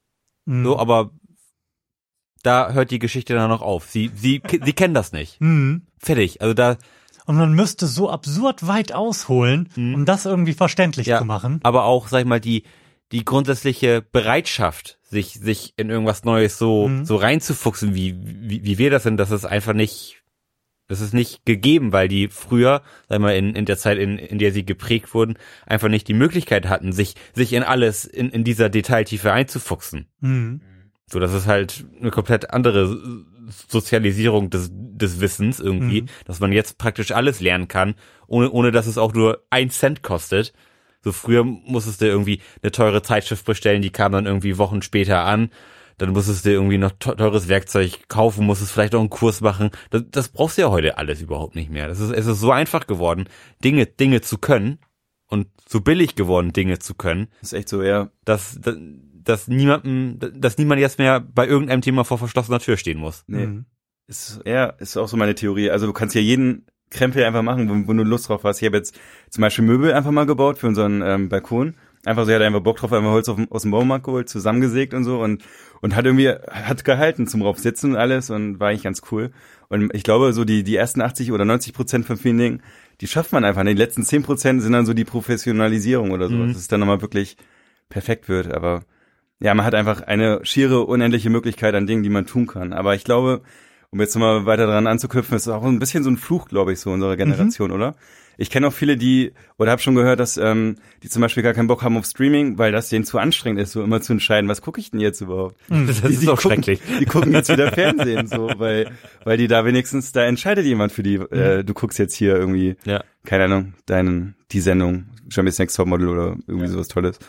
Ja, also, und man muss sich ja dauernd entscheiden, egal wo man ist, man hat so viele Produkte. Ich weiß noch, wie wir auf dem Festival waren, in dem Lidl, und es gab irgendwie nur ein O-Saft zum Beispiel und ein Stück Fleisch. Und irgendwie war das geil, so fand ich. Ich weiß nicht, Ja. so irgendwie unkomplizierter, ne? Ein einfaches Leben. Ja. Manchmal denke ich so, es könnte auch cool sein, wieder irgendwie nicht so, so eine heftige Auswahl zu haben und, und mehr so, ein- so ein so eine gemeinsame Basis einfach. Irgendwie stellen das, das Schlimme ist ja jetzt, ich, auch das kann ich absolut nachvollziehen und ich, ich teile dieses Gefühl, ach, das wäre ja eigentlich ganz geil, wenn es irgendwie weniger gäbe. Und das Problem ist, dass das nicht, wie du gerade gesagt hast, dann wieder zur Gemeinschaft führt. Nein, das wird zu einer weiteren Nische führen. Von irgendwie Reduktionalisten oder so. von, von Leuten, die dann Internetseiten wie The Cult of Less betreiben und genauso leben mit nur einer Sache von irgendwas und die ihren Besitz auf tausend Dinge reduzieren und schon bist du wieder in der nächsten Nische, die 99,9 Prozent der, der Bevölkerung nicht nachvollziehen können. Das ist halt so die Nischisierung von allem. Ja. Und ihr ahnt ja bestimmt, wo ich hin möchte. Ihr habt ja diesen Artikel auch gelesen. Ich frage mich halt, ähm, wie, es, wie es möglich ist, noch vernünftig Gemeinschaft herzustellen, wenn man sich schon nicht mal mehr über, darüber Gemeinschaft herstellen kann, was man denn abends auf der Couch so treibt. Mhm. Ja, stimmt. Weil das ist ja bei, bei allen, ich sag mal, relevanten Unterschieden in, äh, der, in deiner politischen Einstellung oder was auch immer, ist das ja be- über weite Teile der, so der, der gesamten Laufzeit der Menschheit eine, eine, eine Einheit gewesen, worauf man sich zurückziehen konnte. Ah, wir haben beide gestern Abend gesehen, wie Deutschland gespielt hat. Ah, wir haben ge gestern Abend beide gesehen, was Thomas Gottschalk gemacht hat. Mhm. Ja, das, also, man müsste, denke ich mal, weniger im Internet unterwegs sein. Das würde die Sache, denke ich mal, schon erheblich nach vorne bringen.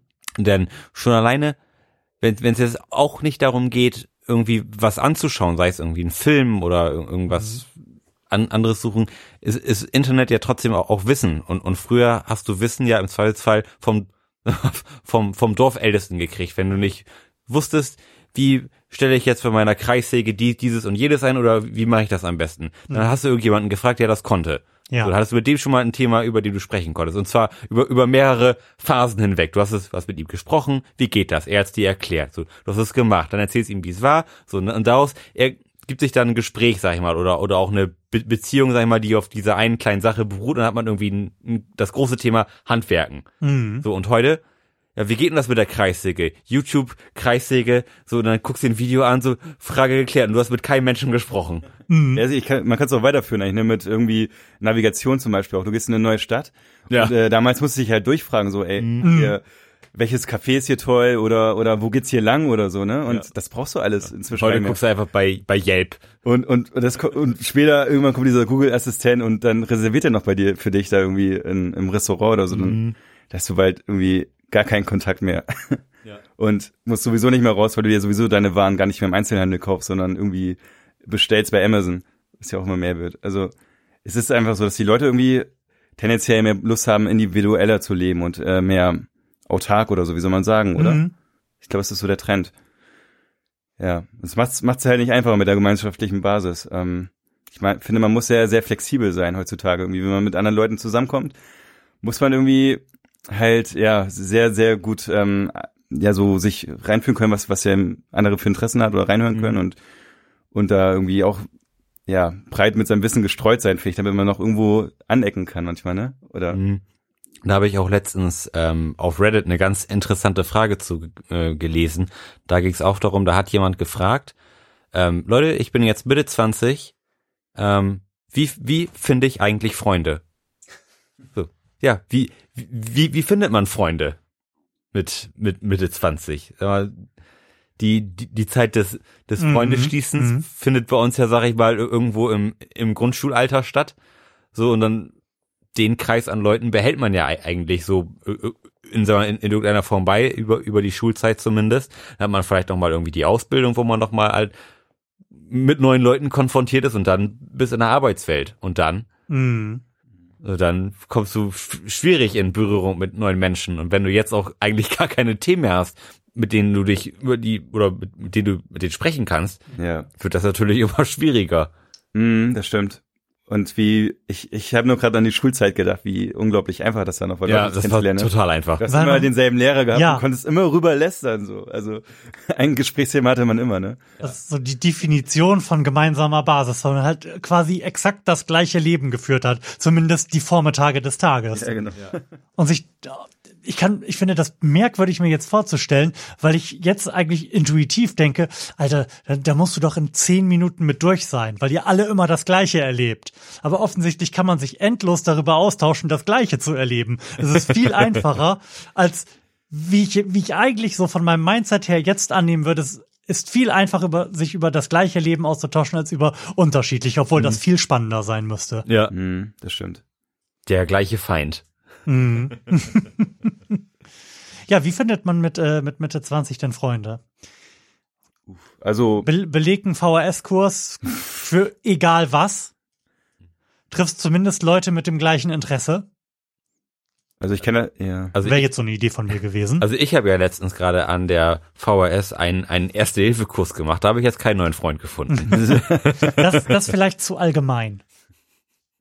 Das muss ja schon so ein bisschen Special Interest sein, worüber man sich dann auch wirklich noch austauschen möchte. ja. Also wenn du jetzt vielleicht Gitarre lernen möchtest, ist es, glaube ich, was anderes. Hm, Ich, ich, ich denke auch gerade darüber nach, wie viele neue Freunde ich jetzt seit Verlassen meiner Schulzeit ir- irgendwie gemacht habe. Mhm. Und das sind vielleicht, wenn es hochkommt, vier.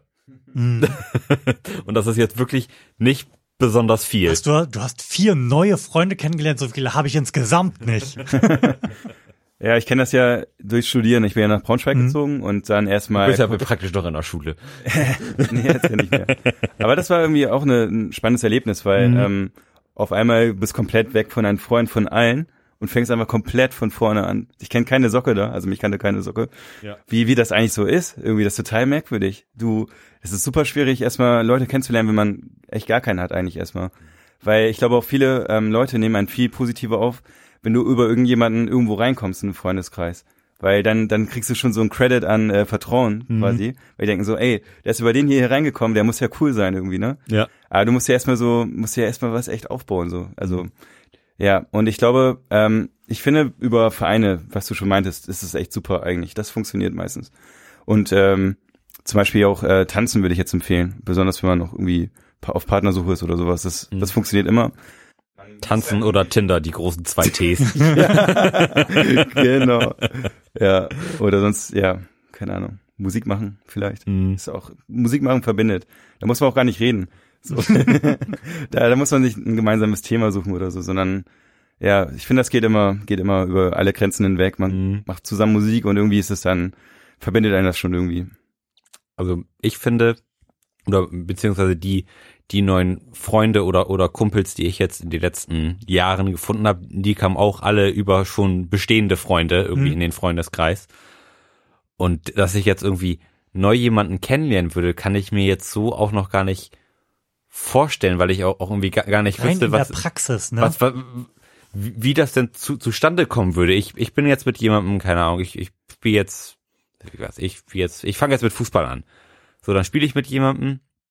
So, was, was, was mache ich denn dann? Frage ich dann, ey, hast du mal Lust, ein Bier trinken zu gehen oder wollen wir mal ins Kino gehen? Das, ist- das, das ist total komisch, da ir- irgendwie diesen Schritt zu machen, ob, Mhm. obwohl, obwohl das ja vor Jahren, sag ich mal, als jetzt wieder Grundschule waren, ey, willst, willst du mir kommen, Playstation spielen? War, war das völlig normal. So, aber jetzt ir- irgendwie diesen Schritt zu machen, jetzt noch kom einen komplett Fremden anzufreunden, also das, da hab, da hätte ich jetzt, glaube ich, wirklich Hemmung. Also das muss, das muss ich wirklich sagen, weil ich das Gefühl, das kommt mega komisch rüber. ja, das habe ich auch gerade gedacht, dass es Das ist super creepy wirkt. Ja. Ey, hast du Lust, hast du Lust bei mir ein bisschen Playstation zu spielen? Obwohl die Wahrscheinlichkeit ja nicht so gering ist, dass wenn die Person zumindest in deinem Alter ist, sie eine Affinität zur Playstation haben wird. Mhm. Das, ist, das ist ja nun mal irgendwie Standard. Trotzdem fühlt sich das merkwürdig an, wenn ich es mir nur vorstelle. ja. Zumal ich auch dann da mal ein Problem damit habe, weil ich, ich ja so noch gar nicht weiß, wie, wie der drauf ist. Mhm. Und nachher stellt sich raus, dann, dann ist er bei mir und ich finde ihn total scheiße. Weißt du, dann, dann hast du den ir- irgendwie an der Backe, dann muss den auch irgendwie loswerden. Also das, das, das finde ich alles irgendwie, irgendwie schwierig. Also, also, also klar kann man sagen, ey, irgendwie, oder sich einfach, sich einfach nicht mehr melden und sagen, man ist irgendwie Aber mit nach diesen, E- Ecuador gezogen. du hast voll recht mit diesen Loswerden, das ist echt so ein mega Thema, also für mich zumindest. Was mich auch manchmal abhält, ähm, auch mit Fremden einfach mal zu quatschen oder sowas. Immer dieses, wenn ich wüsste, wie ich da wieder rauskomme, mir überhaupt nicht gefällt. Ich glaube, wenn ich dafür einen Plan hätte, dann würde ich viel öfter mal Fremde ansprechen oder mit dem was machen. Aber irgendwie, also ich schaff, ich bin da echt, echt kein Meister Mhm. drin. Ich hänge dann mit denen und dann rede Ja. ich bis zur Unendlichkeit und denk so, oh nein, Ja, ich will also das, das, gar nicht. das, das Problem hat, hat zum Beispiel meine Freundin auch, die hat auch ein, ähm, die, die pendelt immer von, von Delmenhorst nach Hamburg und hat dann auch irgendwann mal im Zug jemanden kennengelernt, der irgendwie An Anwalt ist und die, fahren irgendwie immer zur, zur ähnlichen Uhrzeit und dann quatschen sie halt immer. Und jetzt ist es halt so weit, dass er sie immer voll quatscht Oh. und das, aber sie das nicht so richtig beenden kann. Und das ist, glaube ich, auch ein Problem. Ich, ich bin dann noch verhältnismäßig schmerzbefreit, weil, weil, weil mir die meisten Leute auch einfach egal sind. Ähm, aber für, für Leute, die so sehr, sehr em empathisch sind und sehr irgendwie darauf bedacht sind, wie andere Leute sie wahrnehmen, ist das, glaube ich, wirklich ein unheimliches Problem zu sagen, ey, komm, lass mich einfach mal bitte gehen, ich habe jetzt wirklich keinen Bock zu quatschen. So, das ist dann, glaube ich, schon wirklich ein Problem. Ja, auf jeden Fall. Und, und bei Leuten, die man schon lange kennt, kann man sagen, so, ich habe, wir waren zwar heute verabredet, aber ich habe einfach irgendwie keinen Bock. So, das, das kann man dann sagen. Und dann Aber ich finde, das dann, kann man tatsächlich auch nur bei wenigen. Ja, klar. Also Bei, bei, so, bei, bei allen in diesem Raum könnte ich sagen, ich, ich habe ich hab heute Ja. keinen Bock. Mhm. Einfach weil ich heute keinen Bock habe. Ja. Und dann ist dann ist auch ke- keiner böse, weil alle verstehen das. Ja. Klar, das ist natürlich ein, ein noch aus, ausgewählterer Kreis an Menschen. Sehr oft vorgekommen, dass ich dir geschrieben habe, ich hatte einen anstrengenden Tag und bla und komme jetzt erst aus dem Büro, aber eigentlich habe ich nur keinen Bock. Ja, aber auch so die Situation auf einer Party irgendwie. Ihr seht da jemanden, ihr, ihr quatscht mit dem und dann habt ihr aber keine Lust mehr auf das Gespräch. Also was macht ihr dann da eigentlich? So, was ist eure Taktik, dann wieder da rauszukommen, wenn das Langsam immer passiver werden oder jemanden Drittes Mhm, in, in, genau. hinzuholen, den die beiden quasi in ein Gespräch verwickeln und dann einfach gehen. Kennt, kennt, kennt, kennt, kennt ihr dieses GIF von, von, von Humor, wie er so langsam ja in den der Hecke Busch verschwindet? Ja. Genauso muss das passieren. ja, aber wa- was ist, wenn kein anderer kommt, der euch, der euch erlöst gerade? Ist gerade irgendwie eine Party, ist ja ganz neu und dann quatscht da mit jemandem. Ja, dann musst du halt kurz auf Klo. Ja, genau. Du, Okay. du musst kurz auf Klo und, und machst dann Polnischen. Ja. Oder ein Bier holen, das geht glaube ich Ja. auch mal, ne? Ja. ja stimmt. So diese Standarddinger. Oder einfach sagen, oh, Moment, da, da hinten, da muss ich mal kurz Hallo sagen. Und da, da war zwar gar keiner, aber du gehst einfach weg. Ah, okay. ja, Lars hat's raus. Ja, auf jeden Fall. Ich merke das. Was garantiert, ich weiß nicht, ob das für den 25-jährigen Reddit-User, von dem du sprachst, die Lösung ist, aber was garantiert zu mehr sozialen Kontakten führt, ist ein Kind in die Welt setzen. Ja, aber das, das bringt ja auch wieder neue Probleme mit sich, weil Ja, selbstverständlich, vor denen, vor denen stehe ich ja gerade und blicke mit großer Angst in die Zukunft und in die potenziellen Gesichter der Menschen, die ich da alle kennenlernen Hm. werde, die ich gar nicht kennenlernen will. ja, du, da, da wirst du ja mit, mit Leuten konfrontiert, mit denen du sonst im Leben Ja, nichts zu ja. tun gehabt hättest. Und, und es wahrscheinlich auch besser gewesen wäre, wenn es so geblieben wäre. Mhm. Oder auch, sag mal, wenn deine Kinder sich dann Freunde aussuchen, Ja. die dann beschissene Eltern haben, die einfach irgendwie Arschlöcher sind oder das Kind, das, das Kind ist auch ein Arschloch und aber dein Kind mag das irgendwie. Das ist ja dann, du bist ja irgendwie damit verheiratet, das einfach dann zu machen. Also ich bin da wirklich extrem gespannt darauf, wie das so sein wird. Ja, Das- das, Wird ja früh losgehen, wenn du das erste Mal auf einem Spielplatz stehst und deinem Minimenschen dabei zuschaust, wie er anderen Minimenschen mit, weiß ich nicht, Sand bewirft oder so. Mhm. Und dich dann mit den Eltern über das Sozialverhalten deiner Kinder austauschst. Mhm. Das wird, das wird ganz schlimm, ich weiß es. Ja. Ich bin ja eh schon nicht der sozialste Mensch unter der Sonne.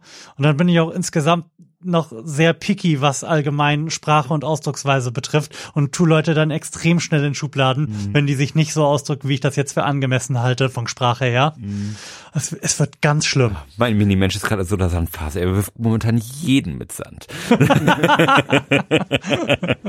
Da bin ich echt krass gespannt Ja. drauf. Apropos krass gespannt, willst du uns noch eins aufmachen? Ja, ich habe auch Wir gehen so die, auf die ganze Zeit dran gedacht, aber ich wollte niemanden mit, mit einem Bier unterbrechen. ähm, Also, sofern Andy jetzt nicht noch irgendwas Wichtiges dazu beizutragen hat, trinken Nee. wir doch das nächste Bier. Und ich weiß, Ja, wie gesagt, nicht, ob wir das schon mal hatten. das, das hatten wir noch nicht. Ja! Ähm, es kommt von der Rügener Inselbrauerei, glaube ich, ein die Biermanufaktur Number one. seit Stunde null Mhm. ähm, mit dem Bier Strandgut Raucheiche. Ein seltenes Bier mit 5,6 Prozent. Quatsch, das habe ich auch letztens getrunken. Also ein ähnliches mit, mit ja, haben wir auch gekauft. In einer 0,75 Liter Flasche. Das war, Ja, die, die, die, die gibt's auch in groß. Ach, Ja. die, die, das war Hammer. Ja.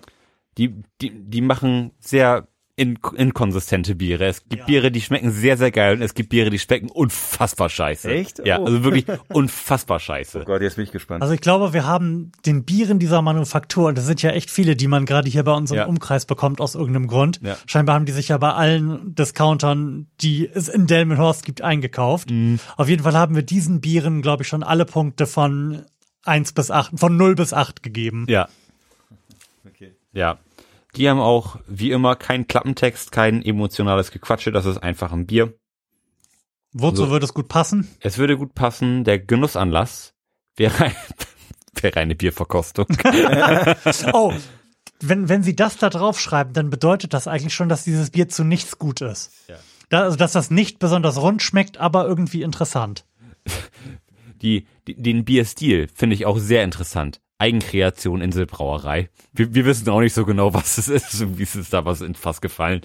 Also die haben ja wirklich viele Biere und ich habe diese Vermutung schon mal geäußert. Ich glaube, diese weiteren Biere entstehen einfach so im Sinne der Portfolio-Diversifikation, dadurch, dass sie einen Teil von dem und einen Teil von dem nehmen und das dann einfach noch mal vier Wochen stehen lassen. Also ich glaube, dass Eigenkreation echt ein sehr, sehr hohes Wort ist für viele der Biere, die wir da bisher Ja. getrunken haben. Ähm, die internationale Bierkategorie ist Wood Aged Beer. Auch das haben sie sich ausgedacht, einfach nur für dieses Bier. Ich weiß es. Und die Genusskombination, es passt praktisch zu allem. Nämlich hier, hier steht, zu geräuchertem Fisch, Schwein, Rind und Wild. Selbstverständlich. Nur, Haupt nur zu Geflügel. und Gemüse. Auf gar keinen Fall Gemüse dazu essen. Das sowieso nicht. Ja, Wahnsinn. Dann wird, dann wird es instant ranzig. Ich bin jetzt unheimlich ge- gespannt, weil man, wie gesagt, das ist wirklich wie russisches Ich Roulette. finde, wir sollten das auf einem Salatblatt servieren. Das klang jetzt nicht so spektakulär beim Öffnen wie das Bier von eben. Ja, die äh, Biergläser müssten mal wieder den Weg zu mir finden. So, ich reich das jetzt einfach mal elegant hier rum, einmal durch den gesamten Raum. Ja. Lars schenkt ein und stellt sich dabei viel, viel weniger trottelig als beim ersten Bier an oder das Bier ist einfach viel, viel weniger unangenehm schäumig. Bitteschön. Danke. Hui. Ist auf jeden Fall rötlicher, oder? Was meint ihr? Oh, es ist. Ich würde sagen, die Farbe verspricht ein gutes Bier, aber auch das empfinde ich als relativ trüb. Also das ist ja Gülden, quasi ja. Schlamm. Ich Gülden. halte das hier mal gegens Licht. Das ist ja, also da, auch das könnte guten Weizen sein. Warte mal einen kurzen Moment. Es, es, es wird klar. Es setzt sich. Ja. Oh, Es ist sehr Ber interessant. Bernsteinfarben, würde ich sagen, ist es. ja, doch. Ich riech schon mal dran. Es riecht nicht besonders aufregend. Das riecht nach einem Brett, finde ich. Lange hat das im Fass gelagert? Stand das da? Nein. Oh. Nein, nein, da steht nichts. Es riecht ziemlich in your face, aber nicht auf eine angenehme Art und Weise, finde ich. Ich finde, es, es riecht relativ wenig. Ja, finde ich auch. So, Aber riecht da kaum was, ne? Sind eure Nasen kaputt? an, anscheinend. Ja, vielleicht. Also der, es ist nicht viel von diesem Geruch da, aber der Geruch an sich ist jetzt für mich kein Geruch, den ich mit einem wohlschmeckenden Bier assoziieren würde. Da kommt jetzt nichts an Frucht oder so. Das ist einfach irgendwas herbes, brettiges. Und das ist ja auch offensichtlich in irgendeiner Art Fass ge, ge, geeicht, Also, wollte ich gerade sagen. ich- gereift. Ich finde, es, es riecht ein bisschen nach, ähm, irgendwie so ein bisschen Whisky. Ich muss mal ein bisschen in der Nase bohren. mäßig. Vielleicht muss ich die nochmal noch mal frei machen. Vielleicht rieche ich einfach nur meine Popel. Ähm, also ich, ich, ich finde, man, man, man riecht zumindest so hol holzig. Das kommt, das kommt durch. Ich habe erst gedacht, es ist Whisky, Mhm. aber, aber Whisky, die, der riecht ja meistens eher nach, nach dem Holz. So, und da muss ich sagen, Es könnte was Holziges sein, ja. der, der Holzanteil ist Jetzt, wo man es gelesen hat, ne? Ja. Gut, dann lass uns doch mal anstoßen. Cheers.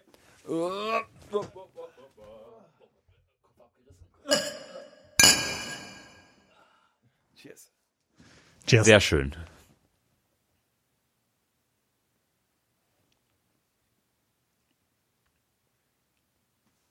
Es schmeckt wesentlich.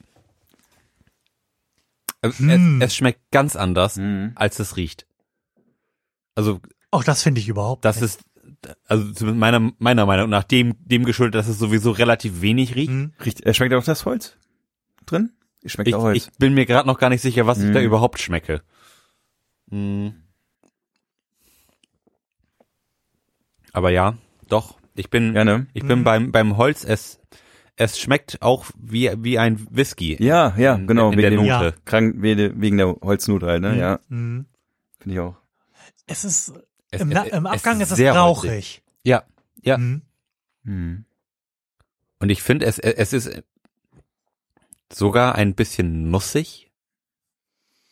Nussig ist auch äh, ein Adjektiv, was wir noch nicht rausgekramt haben für ein Mhm. Bier, oder? Ja, aber also das, das, das, was gerade da im Abgang so übrig geblieben ist, da, da war das erste Wort, was mir eingefallen ist, irgend, irgendwie nussig.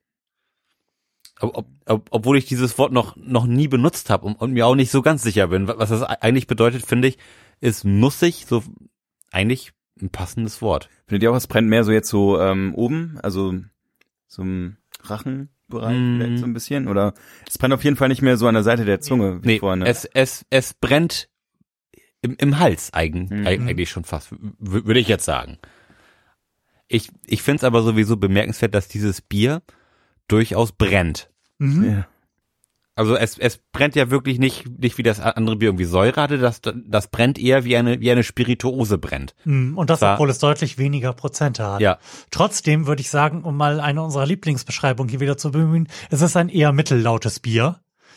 Der Geschmack an sich ist sehr dicht, aber er ist nicht so laut. Also es ist nicht so viel Geschmack da. Das, was da ist, ist aber sehr dicht. ja. Und sehr definiert. Mhm. Aber man wird jetzt nicht vom Geschmacksbus überfahren. Also das, das, das ist schon völlig richtig. Also ich finde, das ist durchaus ein spannendes Bier und das, Ja. und das würde ich auch noch mal trinken. Tatsächlich. Ja. Ich würde das noch weniger nochmal kaufen als das andere. Mir hat das andere Bier jetzt einfach nur ins Blaue hinaus ohne Begründung besser gefallen. Mhm.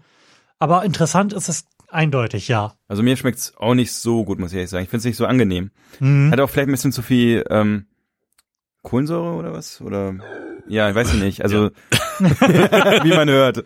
Ja, es ist irgendwie, ich finde es ist kein kein angenehmes Bier einfach. Das ist irgendwie Mhm. ja kein kein leichter Genuss irgendwie. Also es, es ist kein Bier, was ich kaufen würde. Ich, ich würde es aber auch trinken, wenn ich, wenn es wenn es irgendwo stünde. Und ich glaube, das ist auch kein kein so ein so ein Saufbier, wo, wovon du jetzt fünf hintereinander Auf gar trinkst. keinen Fall. Das, das ist jetzt eher so ein Genussbier, was man irgendwie zu einem bestimmten Anlass trinkt. Ja, wie zum Beispiel jeder Sorte Fleisch oder einer Bierverkostung. Ja, genau. Genau. Also, also das Bier ist, ist, ist so ein bisschen eine, eine Tech-Demo, sag ich mal. Ja, aber für was? Für wie Für man die- interessante Geschmäcker in Bier Ja, hineinbringt. ja. Ja, man muss sie offensichtlich in rauchige Fässer tun Mhm. und darin vor sich hin gammeln lassen. Also das ist jetzt auch so, finde ich, das, das erste Mal, da- dass wir zumindest so so eine recht definierte Rauchnote hat. Mhm. Oder Holz, Holzrauchige Note. Ja. Das war jetzt eine Premiere, oder? Also, ich erinnere mich daran, Biere getrunken zu haben, die ähnlich schmecken, aber nicht, ja, in der Definiertheit, das stimmt, ja. Mhm. Schmeckt wie so, wie so ein äh, normales Bier mit ein bisschen Whisky gemischt irgendwie. Ja, also, stimmt. Das ist so mein Geschmackseindruck. Ja, als, Das ist die vulgäre Beschreibung. ja, Ja. ja, als Aber irgendwie, hättest du dann noch so auf, auf, auf einen Liter noch, noch mal so fünf kurze ja, ja, genau sowas. Jim Beam reingeworfen. Ja. Tja. Aber es, ich, ich finde es zumindest spannend. Was sagst du? Bewertung? Ich würde ihm auch eine 6 geben. Schon, schon allein für, für die Idee. Hm. Und da, dass es nicht ekelhaft ist. Für mich wird's eine viereinhalb geben. Und Flo gibt dem Ganzen, ich würde schätzen, eine 3. Nee, also eine 3 finde ich ist schon entweder ein Bier, was so zum Sterben langweilig ist und dabei nicht besonders gut schmeckt, dass man es echt sofort wieder vergisst, oder halt ein Bier, was einfach nicht besonders gut schmeckt. Und ich finde, es schmeckt akzeptabel gut, ich würde ihm eine 4 geben. Okay. Treffen uns also bei einer 5. Mhm. Was hatten wir davor? Wo haben wir uns da getroffen? Auch, Auch bei einer bei fünf. 5? Ja. Okay, zwei Fünferbiere. Wäre ja mal gespannt, wie unser Standardbier nachher abschneidet. Mhm. es ist köstlich. Oh, wir haben es auch beide einfach jetzt runtergeschüttet, während Andy entweder noch im Kämpfen oder Genießen ist. Man Ja. weiß es nicht so genau. Das Gesicht sagt kämpfen. Vorsicht, Es äh, geht, ja. versuch dich nicht zu übergeben. Du stehst neben meiner Mikrofonsammlung. Okay, immer nach links übergeben, alles klar. Sehr gut. Ja. wollen wir, nachdem wir das ja am Anfang schon irgendwie ein bisschen ungelenk angekündigt haben, mal in das einsteigen, was meine Hausaufgabe gewesen ist? Mhm. Ich weiß gar nicht, wie man das jetzt elegant anmoderiert. Ich hatte ja ein bisschen gehofft, dass vielleicht noch der ein oder andere Artikel von euch mit in dieses Dokument fällt, äh, der Transparenz wegen. Wir haben, ich würde jetzt gerne sagen, schon immer, ich habe zumindest geplant, immer ein Dokument zu haben, in das Lars und ich dann eintragen können, dass wir irgendwelche Artikel, Bücher, Papers oder sonst was gelesen haben und den anderen bitten, da eben auch mal reinzuschauen, damit man dann eine gemeinsame Basis hat, um Mhm. drüber zu sprechen. Ja. Das sind jetzt bei mir relativ viele gewesen, aber ich würde mich auf den einen Artikel kaprizieren wollen, Mhm. der sehr lang gewesen ist, aufgrund der Tatsache, dass er sehr lang gewesen ist. Ja, man, also zum, zum Verständnis, man hat bei diesem Artikel un, ungefähr ein halbes Buch gelesen. Ja, Also, der, also das ist wirklich einer der längsten ja ich, ich hab, Artikel, die ich so im Internet rumliegen. Artikel ist auch gesehen immer so, so ein ungelenkes Wort für Mhm. irgendeine Art von Publikation, die man auf Mhm. einer Internetseite liest. Aber ich wüsste jetzt auch nicht, was es ansonsten ist. Vielleicht ein Essay? ja, das ist schwierig, ne? Ja, ich habe auch keine Ahnung. Da, da habe ich in Deutsch schon mal ver. Nee. Wir, wir stellen also fest, dass ein, ein Herr namens Konstantin Seibt auf der Seite republik.ch ein längliches Etwas publiziert hat, Mhm. ähm, was ein bisschen versucht zu erklären, warum die Gräben in den westlichen Gesellschaften so tief geworden sind, wie sie sind. Mhm. Kann man das, kann man das vorwegschicken? Und Ja. gibt damit einigermaßen so die Quintessenz wieder. Mhm. Ja, doch, doch eigentlich schon, ja. Es ist sehr fundamental, wo er, wo, wie er darauf eingeht, finde ich so, oder sehr, sehr grundlegende Dinge. Würde ich sagen, nicht so wirklich im Detail irgendwie geguckt, sondern er hat versucht da irgendwie die Quintessenz. Und, und was man sagen muss, dass ähm, man Konstantin Seib vermutlich zu viel Credit geben würde, wenn man jetzt behauptet, er hätte dieses Thema für uns aufbereitet. Er hat halt zusammengetragen. Er hat Erkenntnisse von, von Neuroforschern zusammengetragen und stützt sich halt sehr viel auf hier das äh, Magnum Opus von Daniel Kahnemann, äh, Slow Thinking, Fast Thinking. Mhm. Und wie steigt man da jetzt elegant ein? Also ich hatte ganz oft beim Lesen dieses Textes den Mund offen stehen und gedacht, Alter, ja, warum habe ich das noch nie gelesen? Und das ist eine sehr interessante Erkenntnis. Mhm. Mm, ja, aber ich finde man, ich weiß nicht, also ich fand, Wie nähert man sich dem jetzt irgendwie diskursiv? Ja, also das, das ist wirklich ein Brecher. Die, Ja. Dieser Artikel, das ist auch, auch so ein riesiger Rundumschlag Mhm. mm, in, in Richtung, wie, wie überhaupt eine Gesellschaft funktioniert und wie sie funktionieren kann und warum sie nicht so funktionieren kann, wie man sich das vorstellt. Mhm. Vielleicht schicken wir es vorweg. Das ist so, weil wir alle Idioten sind. Dieser Artikel trägt den, äh, die Überschrift Demokratie unter Irrationalen Mhm. und ähm, verbringt auch ungefähr die Hälfte seiner Lauf- und Lesezeit damit zu erklären, auf welche Art und Weise wir alle irrational sind. Ja. und stützt sich da, wie gesagt, sehr stark auf Daniel Kahnemann, der ja dieses in seinem Buch dieses Bild aufgemacht hat. Es gäbe zwei Denksysteme bei uns, einmal das schnelle Denken und einmal das langsame Denken. Und da wir ja alle als moderne, aufgeklärte Menschen denken, dass wir, wir und unsere Vernunft der Herr im Hause wären, ähm, und so das Affektgesteuerte unter Kontrolle hätten, ähm, da wird man an dieser Stelle sehr, sehr stark entzaubert. Ich habe leider Kahnemann nie gelesen. Ich habe mal einen Podcast über, über das Buch gehört, über schnelles Denken, langsames Denken, aber das ist auch schon ein bisschen her. Weshalb wir das jetzt hier, glaube ich, auch maximal irgendwie unelegant paraphrasieren können. Es geht aber darum, dass wir absolut nicht Herr im Hause sind, zumindest nicht mit unserer Vernunft, sondern dass wir das Allermeiste mit dem schnellen Denken entscheiden, was intuitives Denken ist, was sich ähm, nicht auf Fakten stützt, sondern auf, ähm, auf Gefühle und Erfahrungen. Und dass wir die Vernunft dann maximal noch nutzen, um nachher zu rechtfertigen und zu erklären, was wir denn da getan und gedacht haben. ja. Genau, und das schnelle Denken ist halt irgendwie, verbraucht wenig Energie, ist Mhm. halt super bequem, angenehm. Ja, aber ich finde, das beobachtet man immer in seinem Leben. Also ich finde, das, das habe ich total gelernt, finde ich, dass wenn man auch mit Leuten irgendwie schwierige Themen anschneidet oder diskutiert, dass man ähm, da super Probleme hat oder man im Kopf behalten muss, dass die andere Person da überhaupt irgendwie reinkommt in das Thema oder das überhaupt begreift, weil man eine andere Person versucht immer in ein eigenes Muster reinzukommen, was sie gerade parat hat. Irgendwie ist das alles so, als wären so Strukturen im Kopf vorgefertigt und die feuern dann immer gerne. Und Mhm. dann, man versucht das immer so zu verstehen, wie es am meisten Sinn gerade für einen macht.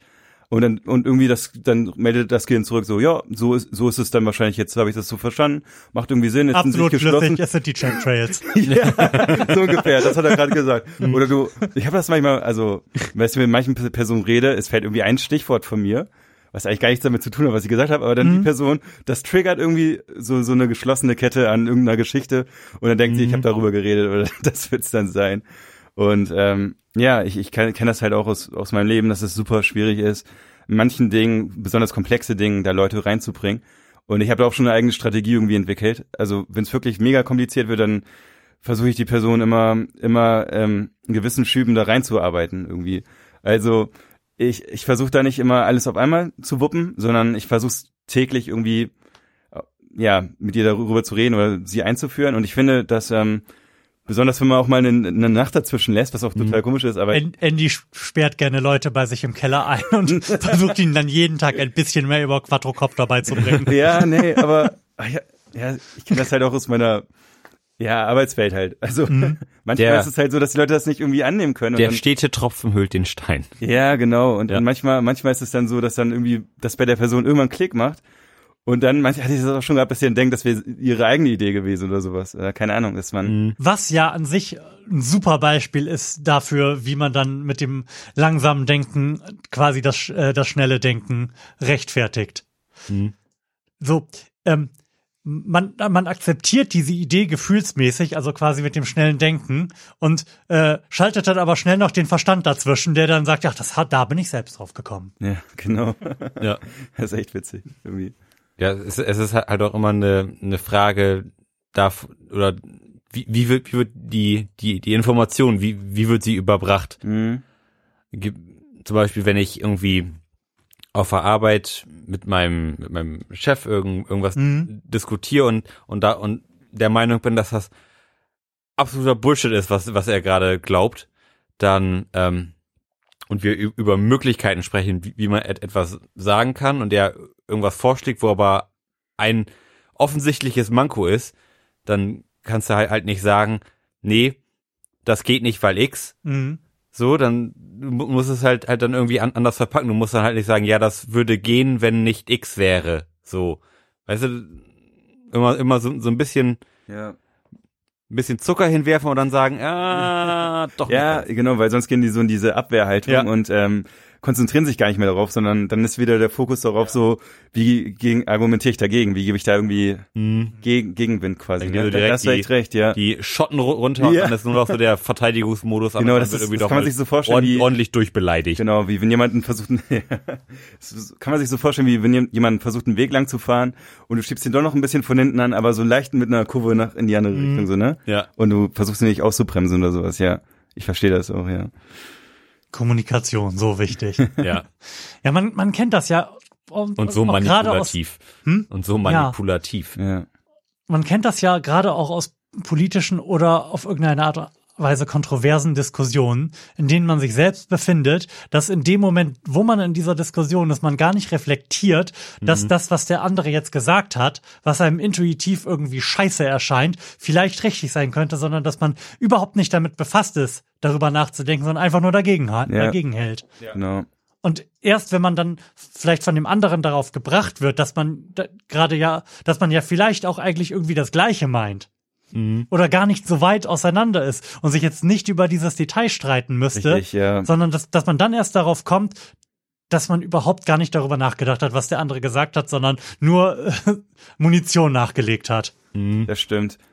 Ja, man kann sich auch immer alles so, die Realität so ein bisschen zurechtbiegen, wie man will. Das geht ja auch. Also, wenn man irgendwie für ein, ein Thema ist, das stand auch in den Artikel halt drin, ne? Das war auch mit den, ähm, dass es ähm, auch so, so Themenbereiche gab, ähm, wo dann wirklich statistisch bewiesen wurde, dass diese Sachverhalt so und so ist.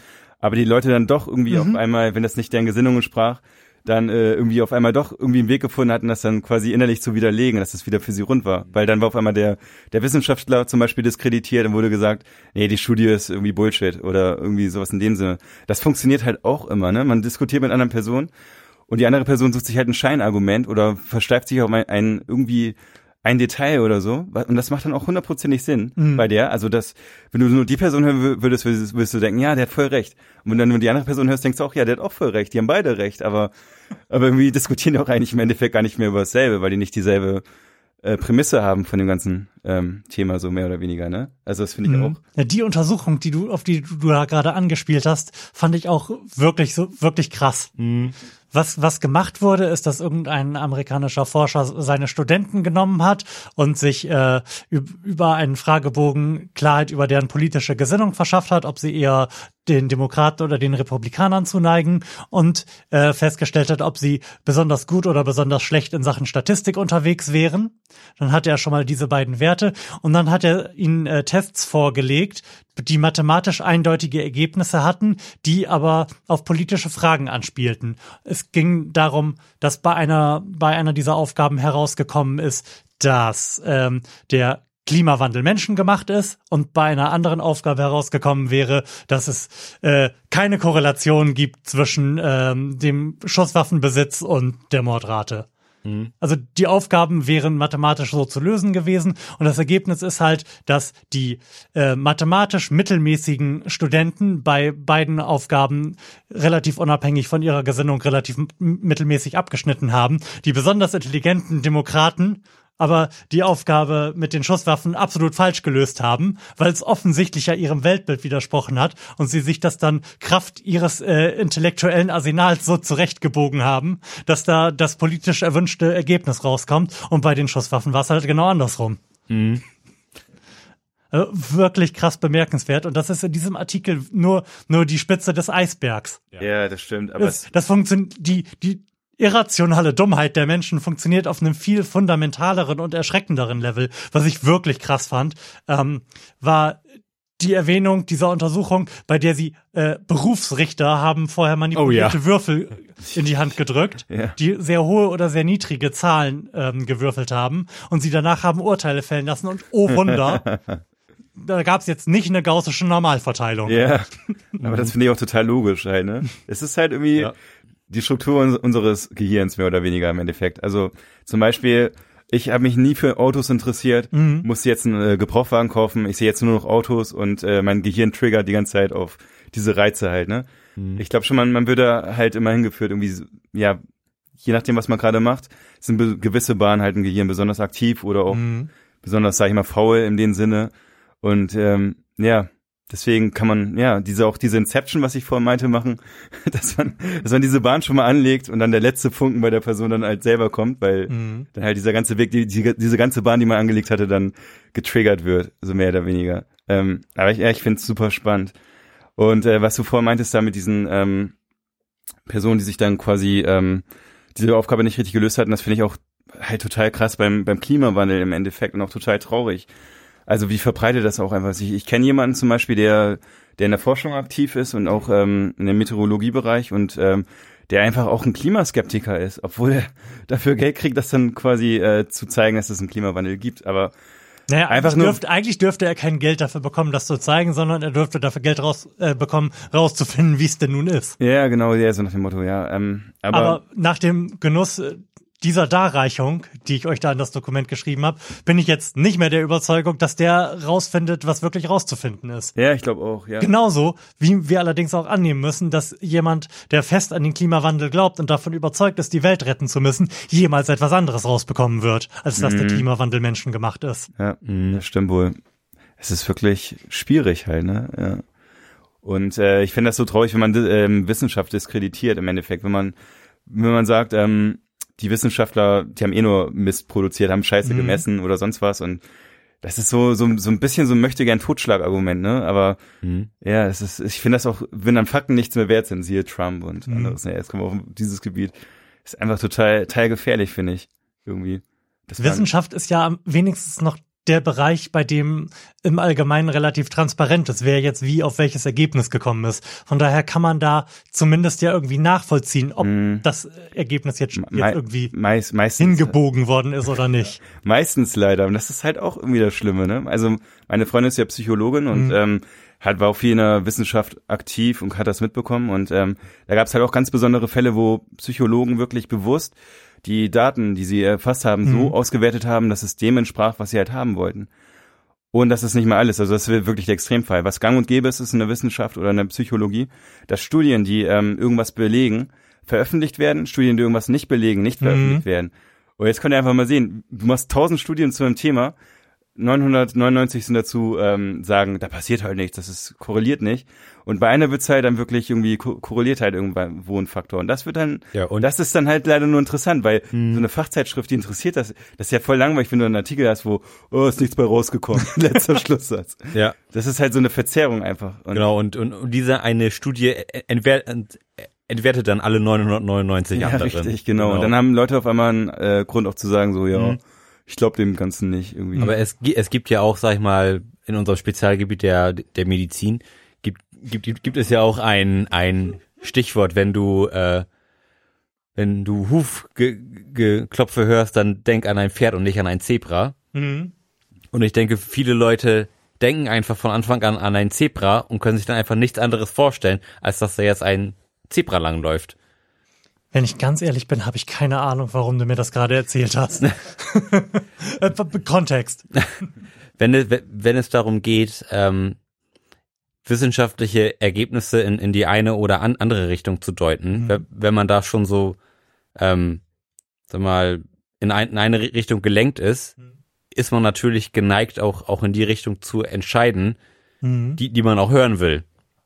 Ich denke, wenn man, wenn es wenn es diese Beeinflussung schon von Anfang an gibt, dann ist die Wahrscheinlichkeit, dass das Ergebnis rauskommt, auch relativ hoch. Mhm. Hm, ja.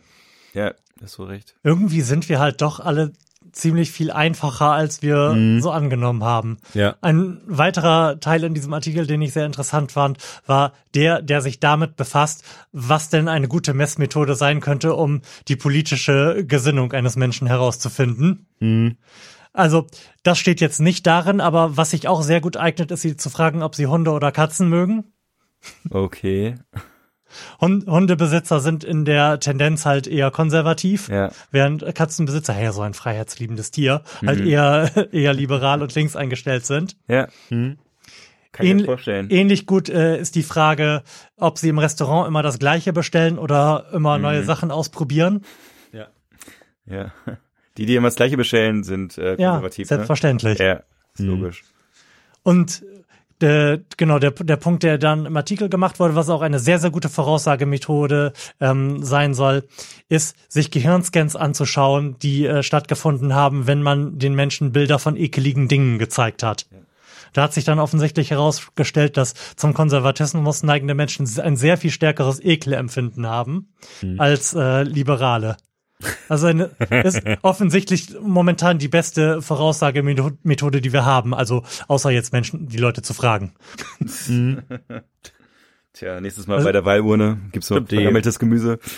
Die, die hatten auch gesagt, dass diese Gehirnscan-Methode eine Genauigkeit von 70 Prozent hat, ne? Mhm.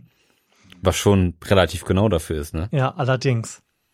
Was, welche Äh, da- These ich, ich da auch, auch noch ganz, ganz steil fand, war, dass, ähm, die, die vorletzte Gesellschaftsschicht in, in einer Wahl im Zweifelsfall auch gegen sich e- entscheidet, Ja. nur damit es der letzten Schicht noch ein bisschen schlechter geht. So auch nach dem, ähm, nach dem Spruch, sei mal, täusch mich einmal, Schande auf mein Mhm. Haupt, täusch mich zweimal, Sch- Schande auf mein Haupt. Mhm. So, das, Aber wie kommen Sie jetzt darauf? Das verstehe ich nicht. Den Hm? Twist. Also Ja. wie täusch mich einmal, da muss man mal erläutern. ich sag mal, wenn du einmal von, von deiner Partei betrogen worden Warte, bist, wenn du einmal die SPD wählst und sie dann die Agenda 2010 macht und Hartz IV einführt und du dann nochmal die SPD wählst, so. weil du denkst, der Martin macht's nochmal. Ja. Das fand ich auch war eine relativ starke These. Mhm. Also auch rein, nicht, nicht nur, dass es eine steile These war, sondern auch eine wirklich beachtenswerte, Mhm. die doch sehr viel über den Menschen offenbart. Mhm. Ebenfalls krass war der Punkt, an dem äh, aufgezählt wurde, wann immer die Demokraten in den USA Wahlen verloren haben und wann sie die gewonnen haben. Sie haben natürlich immer Wahlen verloren, wenn sie ein Wahlprogramm hatten und nicht einfach nur einen markigen Spruch. Das heißt, ganz offensichtlich müssen wir Inhalte überwinden, wenn wir wollen, dass die Linke jemals an die Macht kommt Äh, und brauchen einen, äh, einen Spruch von der Qualität äh, It's the economy stupid Dann, oder Yes we can. dann müsste doch praktisch jetzt eigentlich die Zeit der Linken sein. Die, die Ich habe Lehre der, diverse der Theorien dazu, Debatten. warum die Linke gerade in Deutschland nicht funktioniert, aber ich glaube, das ist ein Fass, was wir vielleicht später oder ein anderes Mal Ja. aufmachen.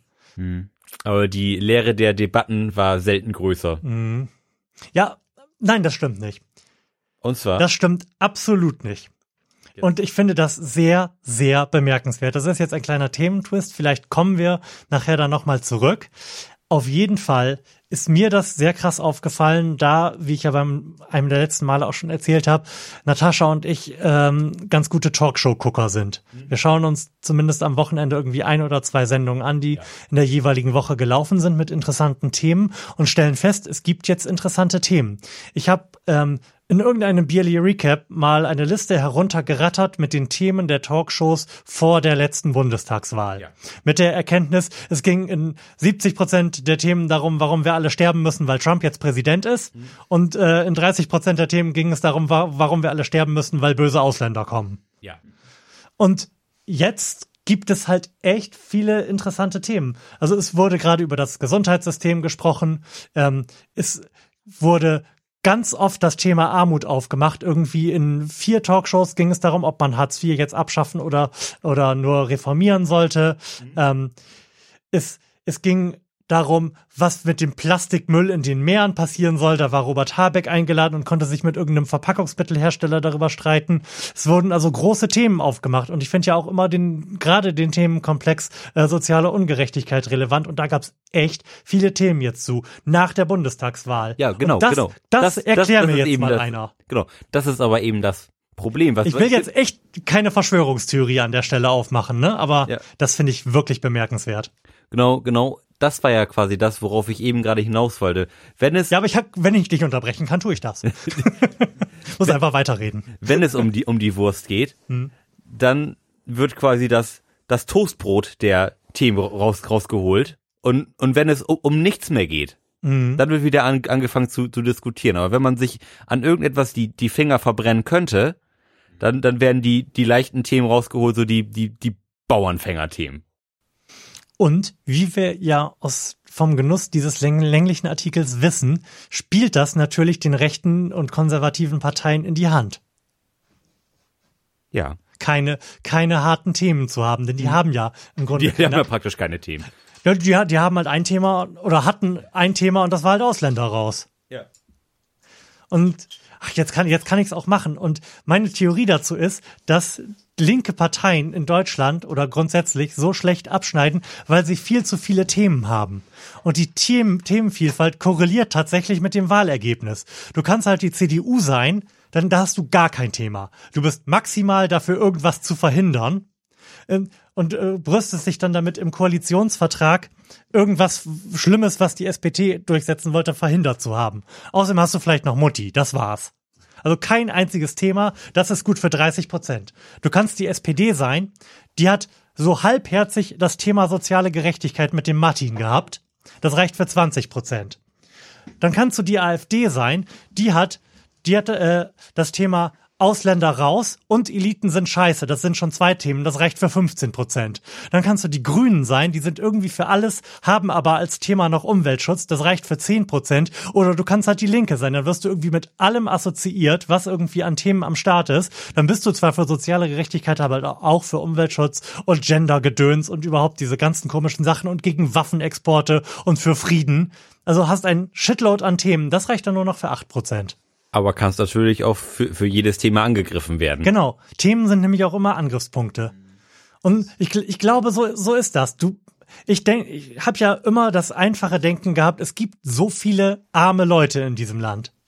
Und es gibt so viele Leute, denen es eigentlich besser gehen müsste. 50 Prozent der Leute verdienen halt real weniger als in den 90er Jahren. Ja, hallo, warum wird denn die Linke nicht gewählt? Ja, die, die Linke wird halt nicht gewählt, weil diese Leute es entweder scheiße finden, dass man jetzt Sternchen in Worte schreibt und dann innen dahinter macht. Das nervt sie beim Lesen. Oder ähm, ihr Kumpel arbeitet bei Rheinmetall und lädt ihn dann von seinem guten Gehalt immer zum Bier ein. Dann kann man halt auch nicht die Linke wählen, denn die sind gegen Waffenexporte. Und so ist halt jedes Thema auch irgendwie ein Ausschlusskriterium. Ja.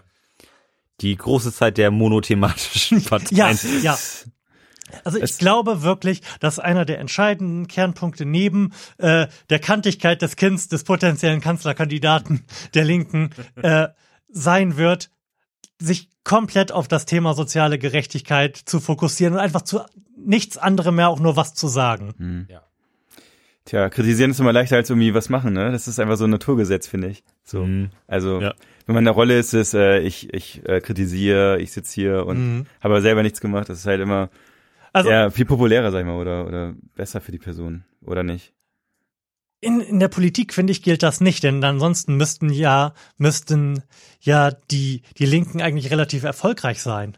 Weil die haben ja noch, die haben ja noch nie, die haben ja noch nichts kaputt gemacht. Ich würde ja sagen, die sind ja die einzigen, die noch- nicht in der Regierung gewesen sind. Alle anderen haben schon gezeigt, dass, die dass sie alles kaputt machen können. Also wir haben vielleicht eine klare Meinung, die man kaputt machen kann, so nach dem Motto, oder? Keine Ahnung, die anderen vielleicht eher weniger. Jedenfalls zu sagen, dass irgendetwas schwierig wäre und man da differenziert drüber nachdenken muss, dann wirst du auf gar keinen Fall gewählt. No fucking chance. Ich könnte mir durchaus vorstellen, Mhm. auch wenn das jetzt eine steile These ist, dass der Name Die Auch- Linke auch ziemlich auch scheiße ein ist. Problem ist. Ja. Die Linken, die linken Zecken. Mhm. Es, ich denke, wenn die CDU die Rechten heißen würden, würden die auch nicht so viel Prozent Mhm. kriegen. Mhm. Obwohl sie es ja de facto sind. Die, Also- die, die sind ja im Spektrum so weit rechts, Ja. wie, die, wie die Linken links sind. Mhm. So, und wenn man sich da nochmal so einen kleinen Imagewechsel überlegen würde, vielleicht Alternative für. Also ich habe ich hab, ich hab ja extrem große Sympathien für die Stefan Schulzsche Idee einer linken Sammelbewegung aus SPD und Linken, die sich äh, ein bisschen angelehnt an die äh, USPD, die es schon in der Weimarer Republik gab, eine USPD zu gründen, und zwar eine USPD für die unteren 50 Prozent. Und zwar für die unteren 50 Prozent äh, der Gesellschaft und für die unter 50-Jährigen. ja. Das finde ich eine sehr, sehr charmante Idee. Mhm. Stimmt. Ist das, ist das schon in irgendeiner Weise konkretisiert worden? Denn ich glaube, er, er witzelt darüber immer nur in seinem Podcast und es macht ja keiner, selbst Marco Bülow oder so, selbst so die wenigen verbleibenden Linken oder Hilde Mattheis, die machen ja äh, in der Linken jetzt keine Anstalten, jetzt irgendwie aus der Linken, äh, in der SPD, in der SPD keine Anstalt, jetzt aus der SPD auszutreten und äh, mit Kevin Kühnert als Kanzlerkandidaten die USPD zu gründen. Das wird ja nicht passieren. Bis, also ich, die arbeiten ja meiner Meinung nach wirklich intensiv daran, bei der nächsten Bundestagswahl an der 5%-Hürde zu scheitern. Ja. Aber ich denke, vorher wird da nichts passieren. Nee. Das, Aber du hast uns ein Bier eingeschenkt. ja, ich habe uns ein Bier eingeschenkt. Danke. Und zwar ist es unser Anti-Craft-Bier. Ja. Das Wickuler Pilsener. Würzig, frischer Geschmack. Pilztradition seit 1887. Oh yeah. So, da sollen die ganzen Craft-Biere erstmal gegen Gang kommen. Die gibt's noch maximal sieben Monate. Der Klappentext. Wickuler Pilsener hat einen würzigen, vollen Pilzgeschmack, kräftig, frisch und unverfälscht. Bei der idealen Trinktemperatur von 7 bis 8 Grad Celsius entfaltet dieses besondere Pilz seine ganze Würze. Gebraut nach dem deutschen Reinheitsgebot. 4,9 Prozent Volumenalkohol. Gib ihn hart. Ich habe keine Ahnung, wie ich auf Wickhüler gekommen bin. Ich trinke das, glaube ich, seit ich 17 bin oder so. Aber das ist ja jetzt auch nicht die erste Wahl. Gerade wenn man hier sozialisiert wird, dann fängt man ja an, Becks zu trinken. Ich weiß wirklich nicht, wie das passieren konnte. Also ich bin kein großer Becks-Freund, muss ich sagen. Es, es, es ist mir zu herb und zu kohlensäurehaltig. Ja, gebe ich dir recht. Finde ich auch. Ja. Mm, Und wie wir jetzt ja beurteilen können, auch signifikant so unspektakulär. Das auf jeden Fall. Aber Becks ist echt zum Sterben langweilig. Noch ein bisschen teurer, oder? Als Wickhüller. Ja, Auf jeden deutlich, Fall. Deutlich. Also deswegen ist auch preisgünstig. Wick- Kann man einen ganzen Kasten mal mitnehmen. Ja, mein Wickuler ist, ist denke ich mal, die, die Stufe na, nach Oettinger. Also ich finde den Qualitätsunterschied zwischen Oettinger und Wickhüler, und ich muss das jetzt sagen, ich gehe jetzt sofort in Verteidigungshaltung, ohne über dein Bullshit-Argument nachzudenken. Also der, der Qualitätsunterschied ist schon signifikant. Ja. Also, also Oetti- ich, ich, Oettinger ist wirklich widerwärtige Plörre und da würde ich viele der schlechteren Craftbiere vorziehen. also nicht, nicht, dass ich Wick Wickhüler nicht mag. Ich habe auch Wickhüler zu Hause. Also, äh, Hab, hab ich das äh, in Ja. meine Wahrnehmung gebracht? Ja. Okay. ja. Das ist ein, ein, einfach ein solides Bier. Ja. Schmeckt einfach gut, ist, ist nicht teuer. Und damals, als ich noch mit dem Fahrrad gefahren bin, hat äh, ein Sixpack Wickhüler noch zwei Euro gekostet. Wahnsinn. Mit Pfand. Hui. Lass mal eine Nase nehmen. Ja. Es, es riecht auch Riecht quasi säuerlich. nach gar nichts. aber, aber, aber ein bisschen säuerlich. Finde ich. Es riecht halt, es ist ganz schwer jetzt was dazu sagen, da ich diesen Geruch ja nun auch relativ gut kenne. Es riecht, halt wie, ein- also- es riecht halt wie ein Pilz. Ja, ne? Ja. Und man hat auch so viele Assoziationen. Ich denke da gleich an irgendwas anderes irgendwie. Wie wenn ich auf einer Tankstelle bin, irgendwie ein Auto fahren und so. Hier denke ich jetzt irgendwie an einen Vatertag oder Partys hier in dem Haus. Okay, Prost, Freunde. Okay, Ich cheers. glaube, da können wir geruchlich nicht mehr so viel rausholen. Nee. Uh, So. Direkt nochmal dem Mikrofon zugeprostet. Das ist sehr gut. Du, da machst du einfach nichts verkehrt mit. Wirklich nicht. Also we wenig Kohlensäure, Ja. Mhm. sehr zurückhaltender Geschmack. Das ist sehr schwer, da jetzt nochmal neu drüber nachzudenken, über was, was man so gut kennt. Und, und bleibt wenig von über, Mhm. finde ich. Also das ist recht schnell wieder aus dem Mund raus. Das stimmt. Und jetzt, wo du sagst, weiß ich dann natürlich auch, warum ich das als 17-Jähriger ausgesucht habe. Ich glaube, da kann man sich echt betotsaufen, Ja. ohne dass man da irgendwie einen unangenehmen Geschmack von bekommt. Aber echt kaum Kohlensäure, ne? Wenn man Mhm. so reinguckt. Also, Ja.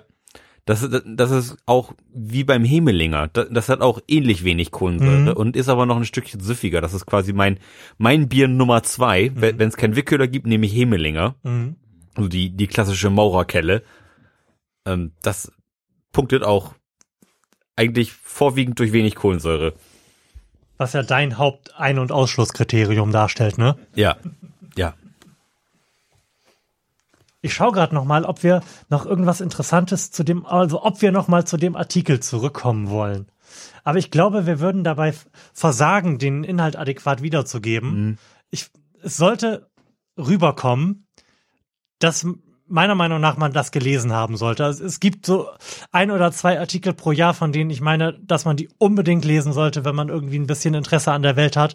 Das war letztes Jahr der, der Text von MS Pro über die globale Klasse und meiner Meinung nach sollte man diesen Text lesen, auch wenn man da halt mal eine Stunde mit beschäftigt ist. Wir werden ihn in die Shownotes tun. Lars deutet gerade schon so ein bisschen wild gestikulierend auf seine Uhr. Ich glaube, der will Schluss machen. So langsam ist es soweit. Denn wir wollen ja schließlich gleich noch ins Kino. Ihr, ihr wollt ins Kino Ja. zu Deadpool. Oh, das wusste ich gar nicht. Ich wurde nicht gefragt. An dieser Stelle ist der Podcast zu Ende. Ich muss euch jetzt, muss die beiden, anderen Gäste jetzt einfach noch mal zehn Minuten durchbeleidigen. Aber ich wäre eh nicht mitgekommen. Ich habe ich so. ich hab so wenig Liebe für Superhelden, dass ich selbst Deadpool nicht cool finde. Es tut mir echt leid. Kann man nichts machen. Wie lange habt ihr denn noch? Oder müssen wir jetzt direkt Wir, instantan wir müssen um Schluss machen? 10 Uhr in Bremen sein. Das ist in Bremen auch noch. Und wir müssen noch, O-Ton? ja, Oh, cool. und wir müssen noch mit der Vespa zu mir nach Hause fahren und dann aufs Auto wechseln. Okay, schönen Dank für eure Aufmerksamkeit. Tschüss, macht's gut. Jo, ciao. Dann hat Spaß gemacht.